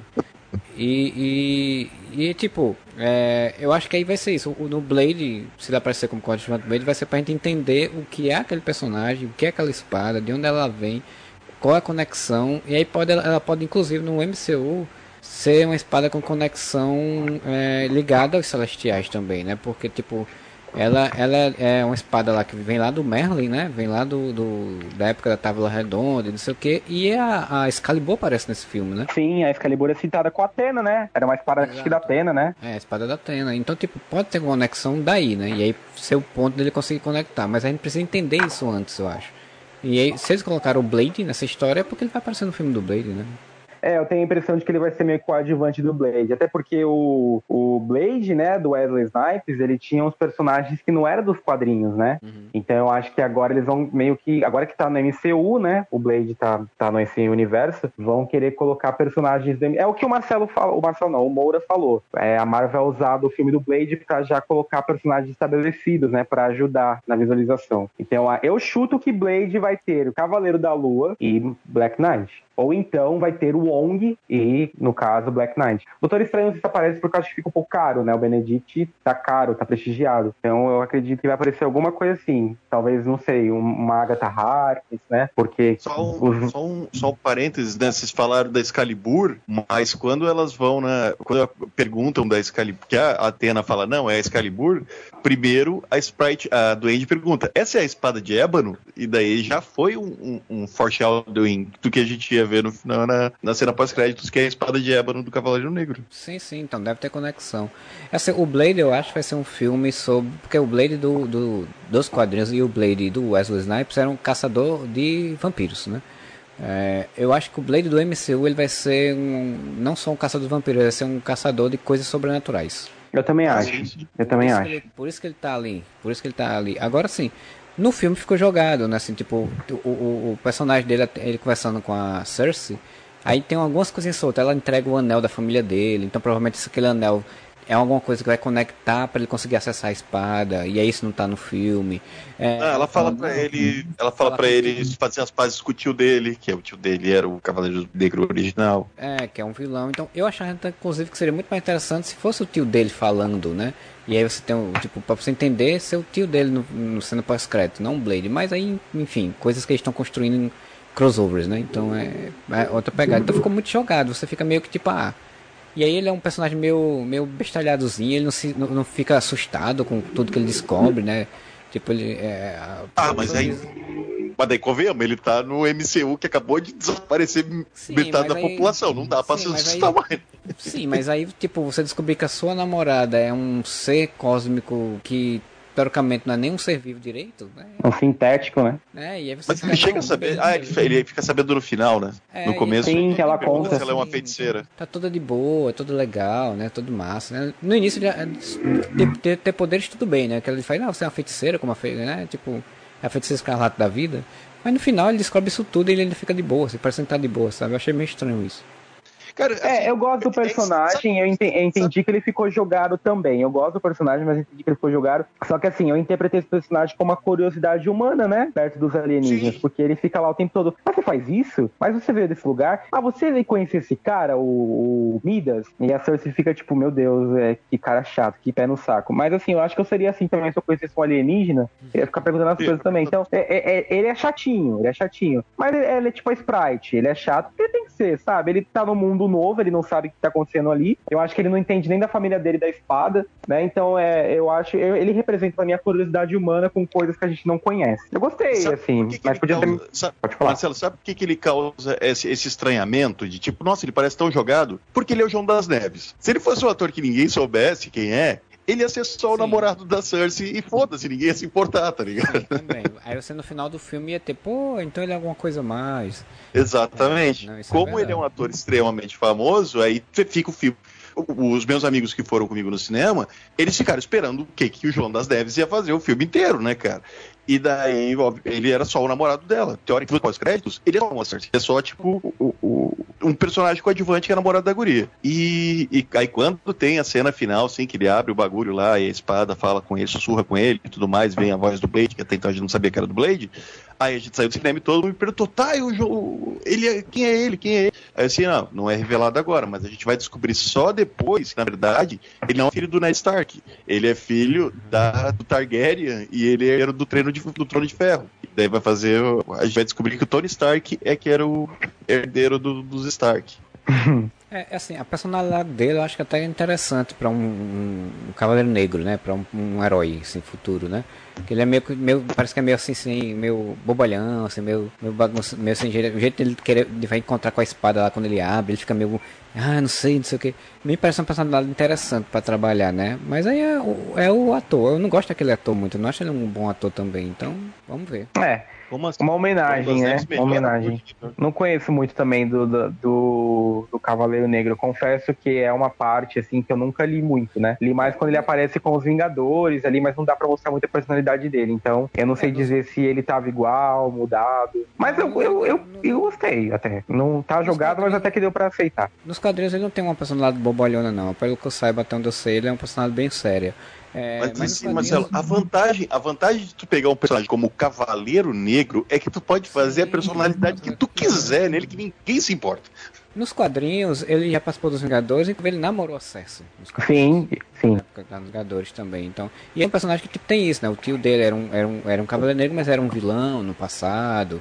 E o Cavaleiro Negro tem essa coisa de quando ele usa a espada, ele tem uma vontade, uma sede de, de, De sangue, né? né? Ele Carnificina. quer matar, quer violência, essas coisas tudo. E aí tem esse, esse dilema de, de controle, né? Que é basicamente todos os personagens místicos da Marvel ou de sobrenaturais da Marvel vão ser meio isso, né? O Motoqueiro Fantasma é a mesma coisa, o Cavaleiro da Lua também tem um pouco disso daí também. Inclusive, é porque a minha cena tava escura, né? A tela tava escura. Mas quando ele vai tocar na espada, a espada parece que tenta cortar ele, né? Tem dente ali, uma coisa assim. Não, Ela a hora é que ele vai encostar, ela parece que tem um líquido preto, uma coisa assim. Ela não É. parece que é. Parece é que é meio viva, uma coisa assim. Parece. Ô, será que eles vão linkar a espada com o Venom? Então, é Né? porque a espada de, a- de Ébano, ela foi é, colocada, canonizada no tempo desse aí, que ela é um pedaço de um, de um meteorito, alguma coisa que vem, que remete ao, ao deus Venom, né? Que tem nas- nos quadrinhos, né? O, o- O Nu. o deus Venom, que é um deus dos primórdios da, da, da existência do universo, que duelou com os, com, com os celestiais e tudo. É, o Nu, né? O, é isso aí, o Nu. É. E aí tem essa conexão, aparentemente a espada de Ébano é porque é um pedaço de meteorito, alguma coisa que caiu e o Merlin forjou uma espada a partir disso, né? E aí parece que ela é viva mesmo, mas tem uma coisa meio. Então pode ser que seja essa conexão aí. Ah, tá. Faz sentido, porque me lembrou o Venom, aquela, aquele líquido Sim, preto lá. Sim, sim.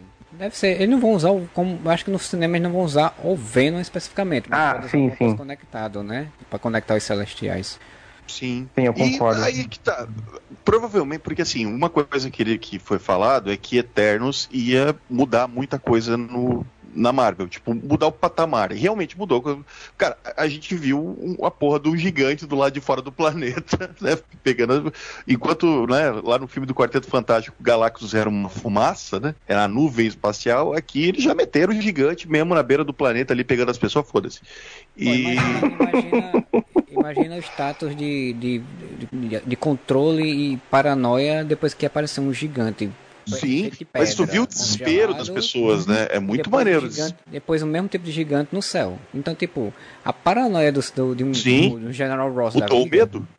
Né? Então, Cara, a agora- galera da Terra deve estar passando para terapia é, urgente para assimilar. É gente sumindo, é gente voltando, é alienígena sintético, é gigante na Terra. Ô, mas deixa eu comentar. A cena do Celestial na Terra, na atmosfera, segurando os três na palma da mão e sumindo no buraco negro, aquilo é top 3 cenas mais fodas do MCU. É muito Sim. bonito. Os celestiais estão É muito muito, bonito. bonitos, né?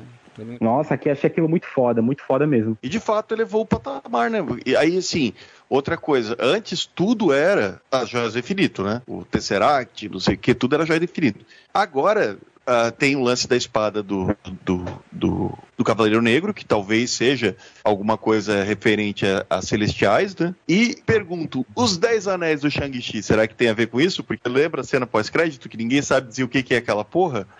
É, que tava mandando um sinal, né? É, tem um- E tava mandando um sinal. Eu vi uma teoria fa- falando que aquilo ali pode ser algum mecanismo é, ligado aos celestiais para avisar do nascimento de um celestial. É, né? Porque que- que aquele sinal poderia ser exatamente isso, um sinal de que um celestial tava para nascer. Mas Pode será ser. que eles iam deixar um gancho assim pra ficar tão subentendido? Porque se for isso, já tá resolvido, né? É, não sei. É, eu tenho a impressão de que aqueles anéis, ele no caso vai se conectar ao Galactus, hein? Pode Eu acho que também. sim. Mas Eu o acho que é o Galactus provavelmente vai ser apresentado na- como um celestial, né? Sim, eu acho que o Galactus é um celestial, porque o plot dos celestiais em Eternos tá muito parecido com o do Galactus, tá muito Sim. parecido. E eu acho que o Galactus ele vai ser um celestial de outra ordem, né? Porque assim, o Areshen cria e os outros lá no caso destrói o planeta pra criar. Mas eu acho que o Galactus ele é o reverso. Ele não precisa é, destruir nada pra criar. Ele na verdade tem que destruir porque aquilo não serve nem pra criar, entendeu? É um planeta que Ou não pra- serve nem para pro Pra celestial nascer. vivo, né? Pode ser É, dentro tinha- da própria ideia. Tem um Ele- dele ser- celestial, tem um celestial que aparece em Guardiões da Galáxia que aparentemente a função dele podia ser essa, né? Sim, Aparece com a- pra com o destruir, né? E destruindo o planeta, que provavelmente é um planeta que não que falhou o nascimento do celestial ou que foi julgado em alguma coisa e ele era o julgador, né? É, pode ser isso daí. E aí tá- o Galactus ser o ser que vai vir julgar a Terra e os humanos têm que Sim, o Arishem pode mandar o Galactus assim, ó, você no caso vai lá julgar. Eu acredito que isso vai ser isso mesmo. O Galactus, no caso, é. Ele, ele vai ser o celestial fora da curva, né? Ele julga através do, do mando do, do Ed Sheeran. Só que aí eu acho que é, esse é o coisa. É o. o como que fala?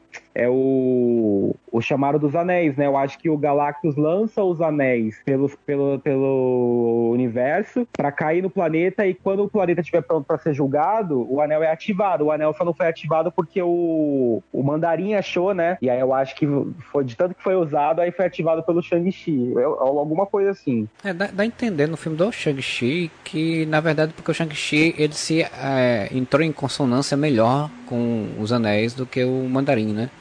É, do que o Wenwu, na verdade. E, e, aí isso ativou até a, a, habilidade completa dos anéis. E aí nisso o, ativou um, um chamado, né? É, o que eu acho interessante é porque nos quadrinhos foi meio que, meio que colocado em algumas histórias que o, o Galactus ele era o, o que matava, destruía planetas porque tinha semente celestial no planeta, né? Ele o planeta para impedir que o, o, celestial nascesse, né? Terra X coloca isso, né? E, e, aí eu acho um conceito até interessante, mas eu não sei, aí eu acho que realmente, como já nasceu, né? O que tinha aqui na Terra, acho que perderia o, peso desse, do impacto dele vir para isso. Ah, acho que o Galactus vai ser o anti-monitor dos, dos celestiais, resumidamente. Quem, quem decenautas entenderão.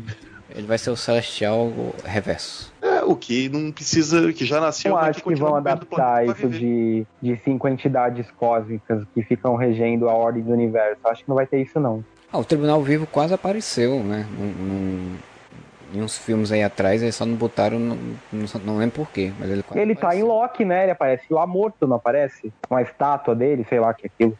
É, aparece uma estátua de umas entidades, né? Na casa lá do. do inclusive uma, umas quebradas, né? Sim. Lá, naquele Alliot lá, que é aquela fumaça roxa, aparece uma estátua do tribunal vivo. Os rostos lá cobertos. É, é. Eu acho que, acho que a Marvel vai, vai, provavelmente possa usar mesmo essas coisas dos seres elementais aí, quando chegar nesse patamar cósmico super alto, né? Pode ser. Acho que, acho que o Tribunal Vivo ele ia aparecer em Guerra Infinita ou em, em Ultimato, eu acho. E aí desistiram porque não, ninguém ia entender quem ele era. Ele ia aparecer só pra observar, na verdade.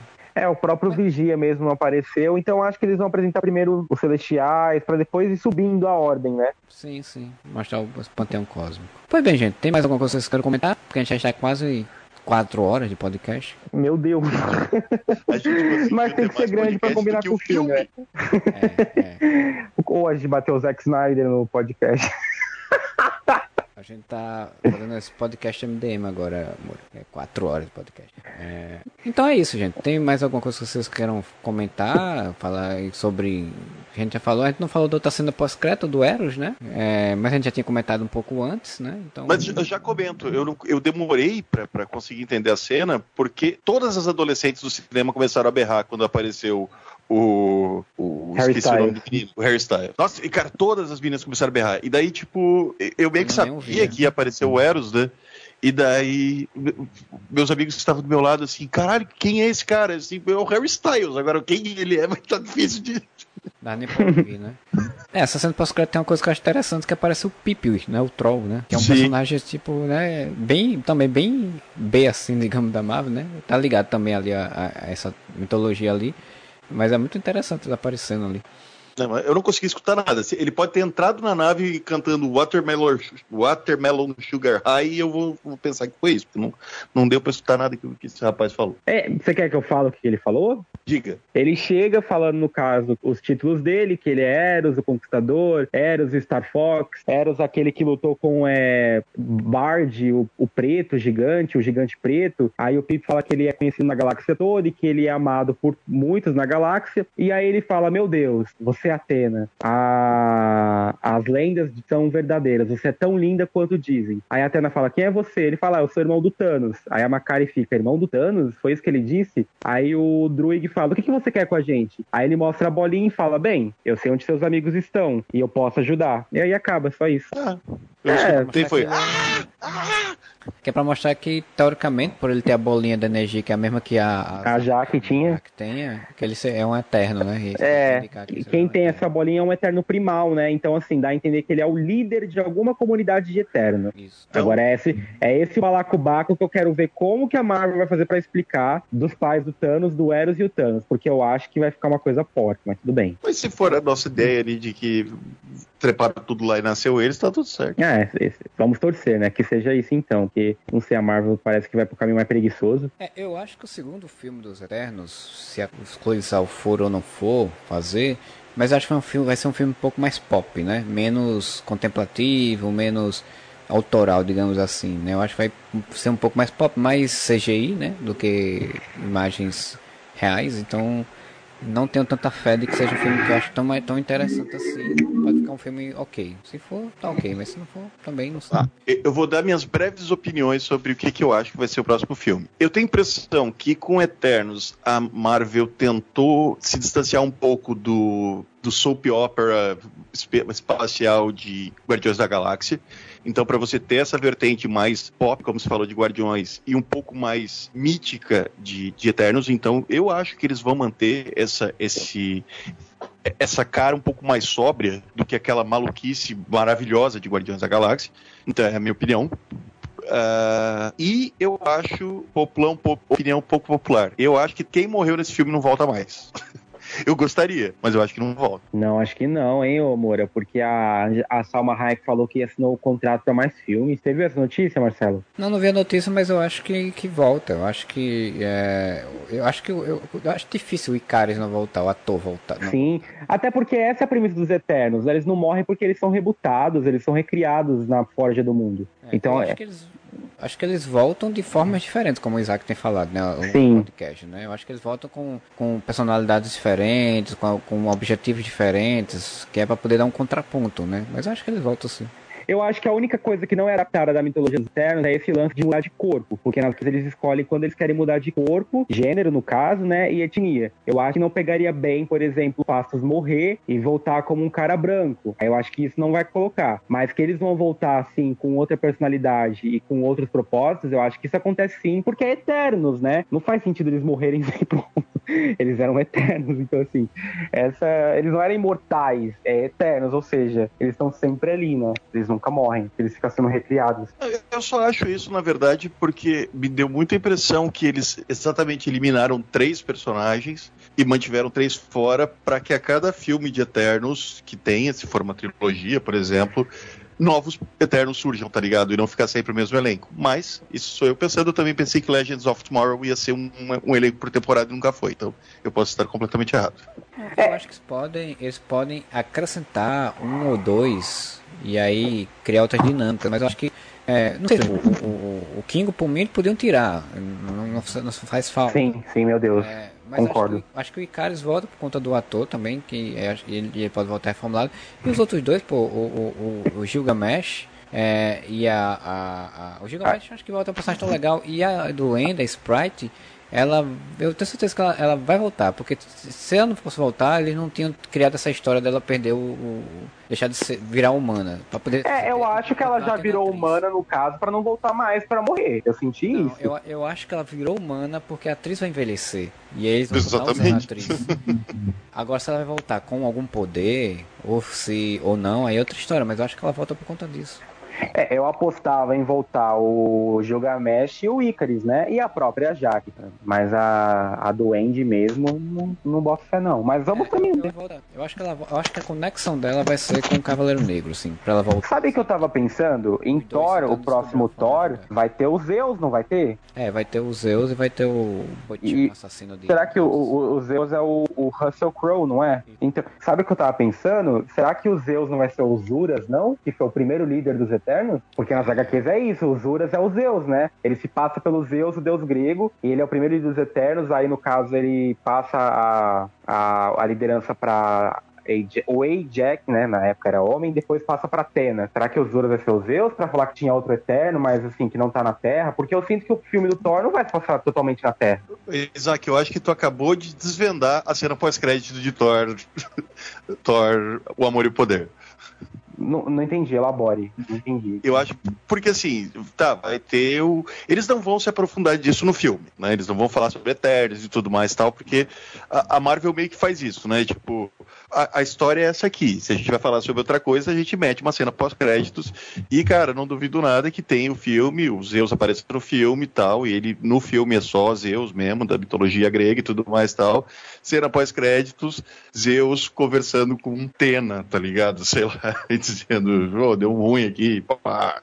que, que aconteceu aí com os Eternos, alguma coisa do tipo, Ah, e daí faz sentido, faz cena pós-crédito sentido. que ele é o Eterno. Ah, faz sentido. Ele falando, ó, não dá mais pra manter a pose aqui, não. Já descobriram que eu não sou um deus, não, tá? Eu imagino que, no caso, o matador de deus, o Gore, ele vai sair matando quem é considerado deus. Aí ele vai chegar lá nos Zeus, e na hora que ele meter a espadada, ele falou, opa, peraí, você não é um deus, você é, orgânico, você é sintético. O que é isso aí que tá sendo essa energia amarela aí? Aí eu acho que vai ser uma coisa assim. Não sei, porque pensa comigo, nunca foi abordado é, outras mitologias no MCU. O Thor mesmo é um alien. Eu não acho que eles vão colocar deuses agora místicos mesmo é, nessa altura do campeonato. Eu acho que quem aparecer que for reverenciado como um deus do- dos panteões da Terra, eu acho que vão ser eternos. Mas é pra meter o louco pra falar assim: ah, o Arishem. Vocês estão me ouvindo? Sim. Eu acho que vão meter o louco. Ah, o Arishem não, não confiava mais na Jaque. Ele sabia que a Jaque estava mudando de ideia e ele mandou uns eternos espiões lá. Por exemplo, tinha os Uras, que era os Zeus, tinha a Elysiums, né? Ah, porque eles iam adaptar uns outros eternos, só que a Clovisal cortou de última hora, né? E eu acho que dá pra adaptar uns outros eternos, assim, e falar que tava ali na Terra ou escondido, até mesmo em outros planetas, mas sabia que tava rolando na Terra. Não sei. Cara, você,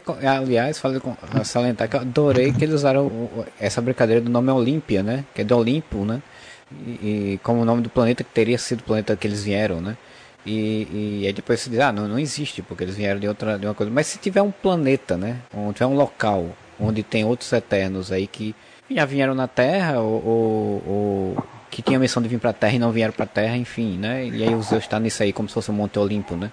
É, pode, pode, pode ser, né? É porque, como eu falei, tinha essa cena na Grécia com Atena, né? Aparentemente, né? Com Atena. Então podia ser que, ser que fosse uma conexão de alguma coisa de explicar essa coisa da mitologia grega, né? Porque a gente tem o Hércules também pra surgir, né? Com certeza o Hércules vai surgir em algum momento. É um herói bem, bem famoso, bem, o povo gosta muito dele, então provavelmente em algum momento vai surgir também. Eu pessoalmente tor- torço muito com, o Russell Crowe sendo Zeus. Eu torço muito que o Henry Cavill seja o Hércules. É, pessoal fala Seria muito Fala engraçado. muito de ser isso, né? Ou dele ser o, o, o- aquele personagem do Esquadrão Supremo. Supremo, Hyperion. Inclusive, o ele já- Hyperion é um eterno, tá? ser- Ele é um eterno de outra dimensão, mas é um eterno. Aliás, eu acho que daria pra meter um louco que o Hércules na MCU é um eterno também. Não sei se vocês concordam Sim, comigo. facilmente. Mas daí é que tá. Aí, se o Hércules fosse um Eterno, já seria uma, fácil, uma forma mais fácil de explicar que sim, os Eternos podem se reproduzir. E daí explicaria o Thanos e o, O e Eros. o, e o Eros. Porque a gente tá muito apegado nessa ideia de que os Eternos só foram criados. Mas, pô, se os Eternos foram criados pelo, pelo, pelo Ashta Shiran lá e mandados pelo mundo, e se eles descobriram que eles podem evoluir também? Vamos, vamos se apegar bem nessa ideia de evolução. Tipo, não pode evoluir até que ponto? Se a Avatar lá descobriu que ela evolui os poderes dela. É, a Cersei realmente mostrou uma evolução ali nos poderes, né? É, e Realmente. Vai que, e vai que, tipo, aqueles Eternos foram mandados com uma missão que era matar os deviantes, mas existem outros Eternos com outras missões. Sim, verdade. Realmente, faz sentido. Ah, bom, eu, eu, eu acho já por esse podcast que a gente já podia ser roteirista de filmes da Marvel, mas tudo bem, né? Kevin Eu Feige acho que contrate o, por isso- trabucos lá. por- por- pelo quanto que a gente já terminou de falar do filme e tá falando sobre tudo que dá pra expandir nesse universo, tá provado que a Marvel tava certa quando disse que esse filme ia abrir muitos horizontes pro, pro universo cinematográfico da Marvel. Porque olha o quanto a gente já pirou só, só debatendo o que, que pode acontecer daqui pra frente, né? Até do Blade a gente falou. Verdade. Pois bem, então, gente, vamos então para os nossos encerramentos. Queria agradecer mais uma vez ao Isaac por estar participando aqui, né? Já está virando quase de casa, mas está. É, é, a gente agradece muito pela participação e quando quiser aparecer de novo, a gente vai ficar muito feliz. Queria agradecer também, queria pedir desculpas, no caso, pelo textão que eu falei do da Cersei, tanto poder quanto personalidade, mas é porque é uma coisa que tinha me incomodado muito, tá? É, pra quem for ouvir, desculpa aí os 40 minutos só de Cersei, Cersei, Cersei. Mas enfim, é, muito obrigado novamente a você, Marcelo, ao Moura também. E é isso, e pra Homem-Aranha se precisarem, tá? Estamos aí, eu vou falar muito bem do Andrew Garfield, talvez eu fale mal do Toby, desculpa, mas pode me chamar também. Mas, cara, se de eterno a gente passou quase 4 horas falando do filme, imagina o filme do. Nossa. É, tá gravando? Você vai cortar essa parte? Não, melhor não. É? Eu, eu falei assim, tá gravando, você vai cortar essa parte, é porque é, eu já sei o roteiro de Homem-Aranha, tá? Já vazou, já no rede. Eu também já sei algumas coisas do roteiro dele. Se for o que eu, eu também já vi algumas coisas. Então, assim, é, vai ter muita coisa pra falar. Mas, Eu não sei de nada, eu não quero saber de spoiler, eu vou só sair da ligação. Não, não vou falar, não, não, relaxa. Eu sei da Isaac, só falta. Então é isso, gente. É, se você curtiu o nosso podcast, você é, manda um e-mail pra gente aí, contato arroba deixando sua mensagem, o que, que você achou, o que, que curtiu, é, o que, que você gostaria de ver a gente falando aqui. Você pode ir no nosso site, areva.com, e na postagem desse podcast, dar suas opiniões aí sobre Eternos, o que, é que você achou do filme, se curtiu, se não curtiu. Você vai lá no nosso Facebook, nosso Twitter, nosso Instagram, tudo arroba Areva também, que tem notícias e informações sobre a gente. E se você ajuda, quiser ajudar a gente, gosta da gente, enfim, esses papos aí que a gente tem, você pode ir lá no catarse.me, né, me, catarse.me, barra podcast Areva. É, e aí ajudar a gente aí com as faixas de apoio aí no nosso lançamento coletivo, assim como o Bruno Felipe Costa, nosso padrinho campeão, o Augusto Oficial, nosso padrinho defensor, a Alina Aparecida Matias, madrinha Vingador, e o Rodrigo Pefreire, padrinho Vingador, ajuda a gente aí todo mês pra gente manter o site funcionando tudo de boas acontecendo, né? A gente deve voltar ó, próximo final de semana, o, próximo 15 dias, mas enfim, a gente sabe que o Areva tá com uma regularidade um pouco mais bagunçada, mas é isso aí, a gente tá num mundo ainda complicado e com certeza mas o filme do Homem-Aranha a gente vai comentar. Então é isso aí, com certeza você tem a certeza que a gente vai vir falar. E tem Hawkeye também. É, tem o Hawkeye que deve, que aí deve acabar também por perto do mesmo período, né? Que é Natal, então deve acabar perto do período também do, do Natal aí. É Mas venham aqui, porque provavelmente tem podcast antes também. Né? Esse ano a gente está muito focado em fazer podcast de review de filme, mas a gente está tentando voltar à regularidade normal. É só o mundo se organizar novamente e a gente, a gente volta ao normal. É isso aí. É isso aí. Bom final de semana para vocês e whatever.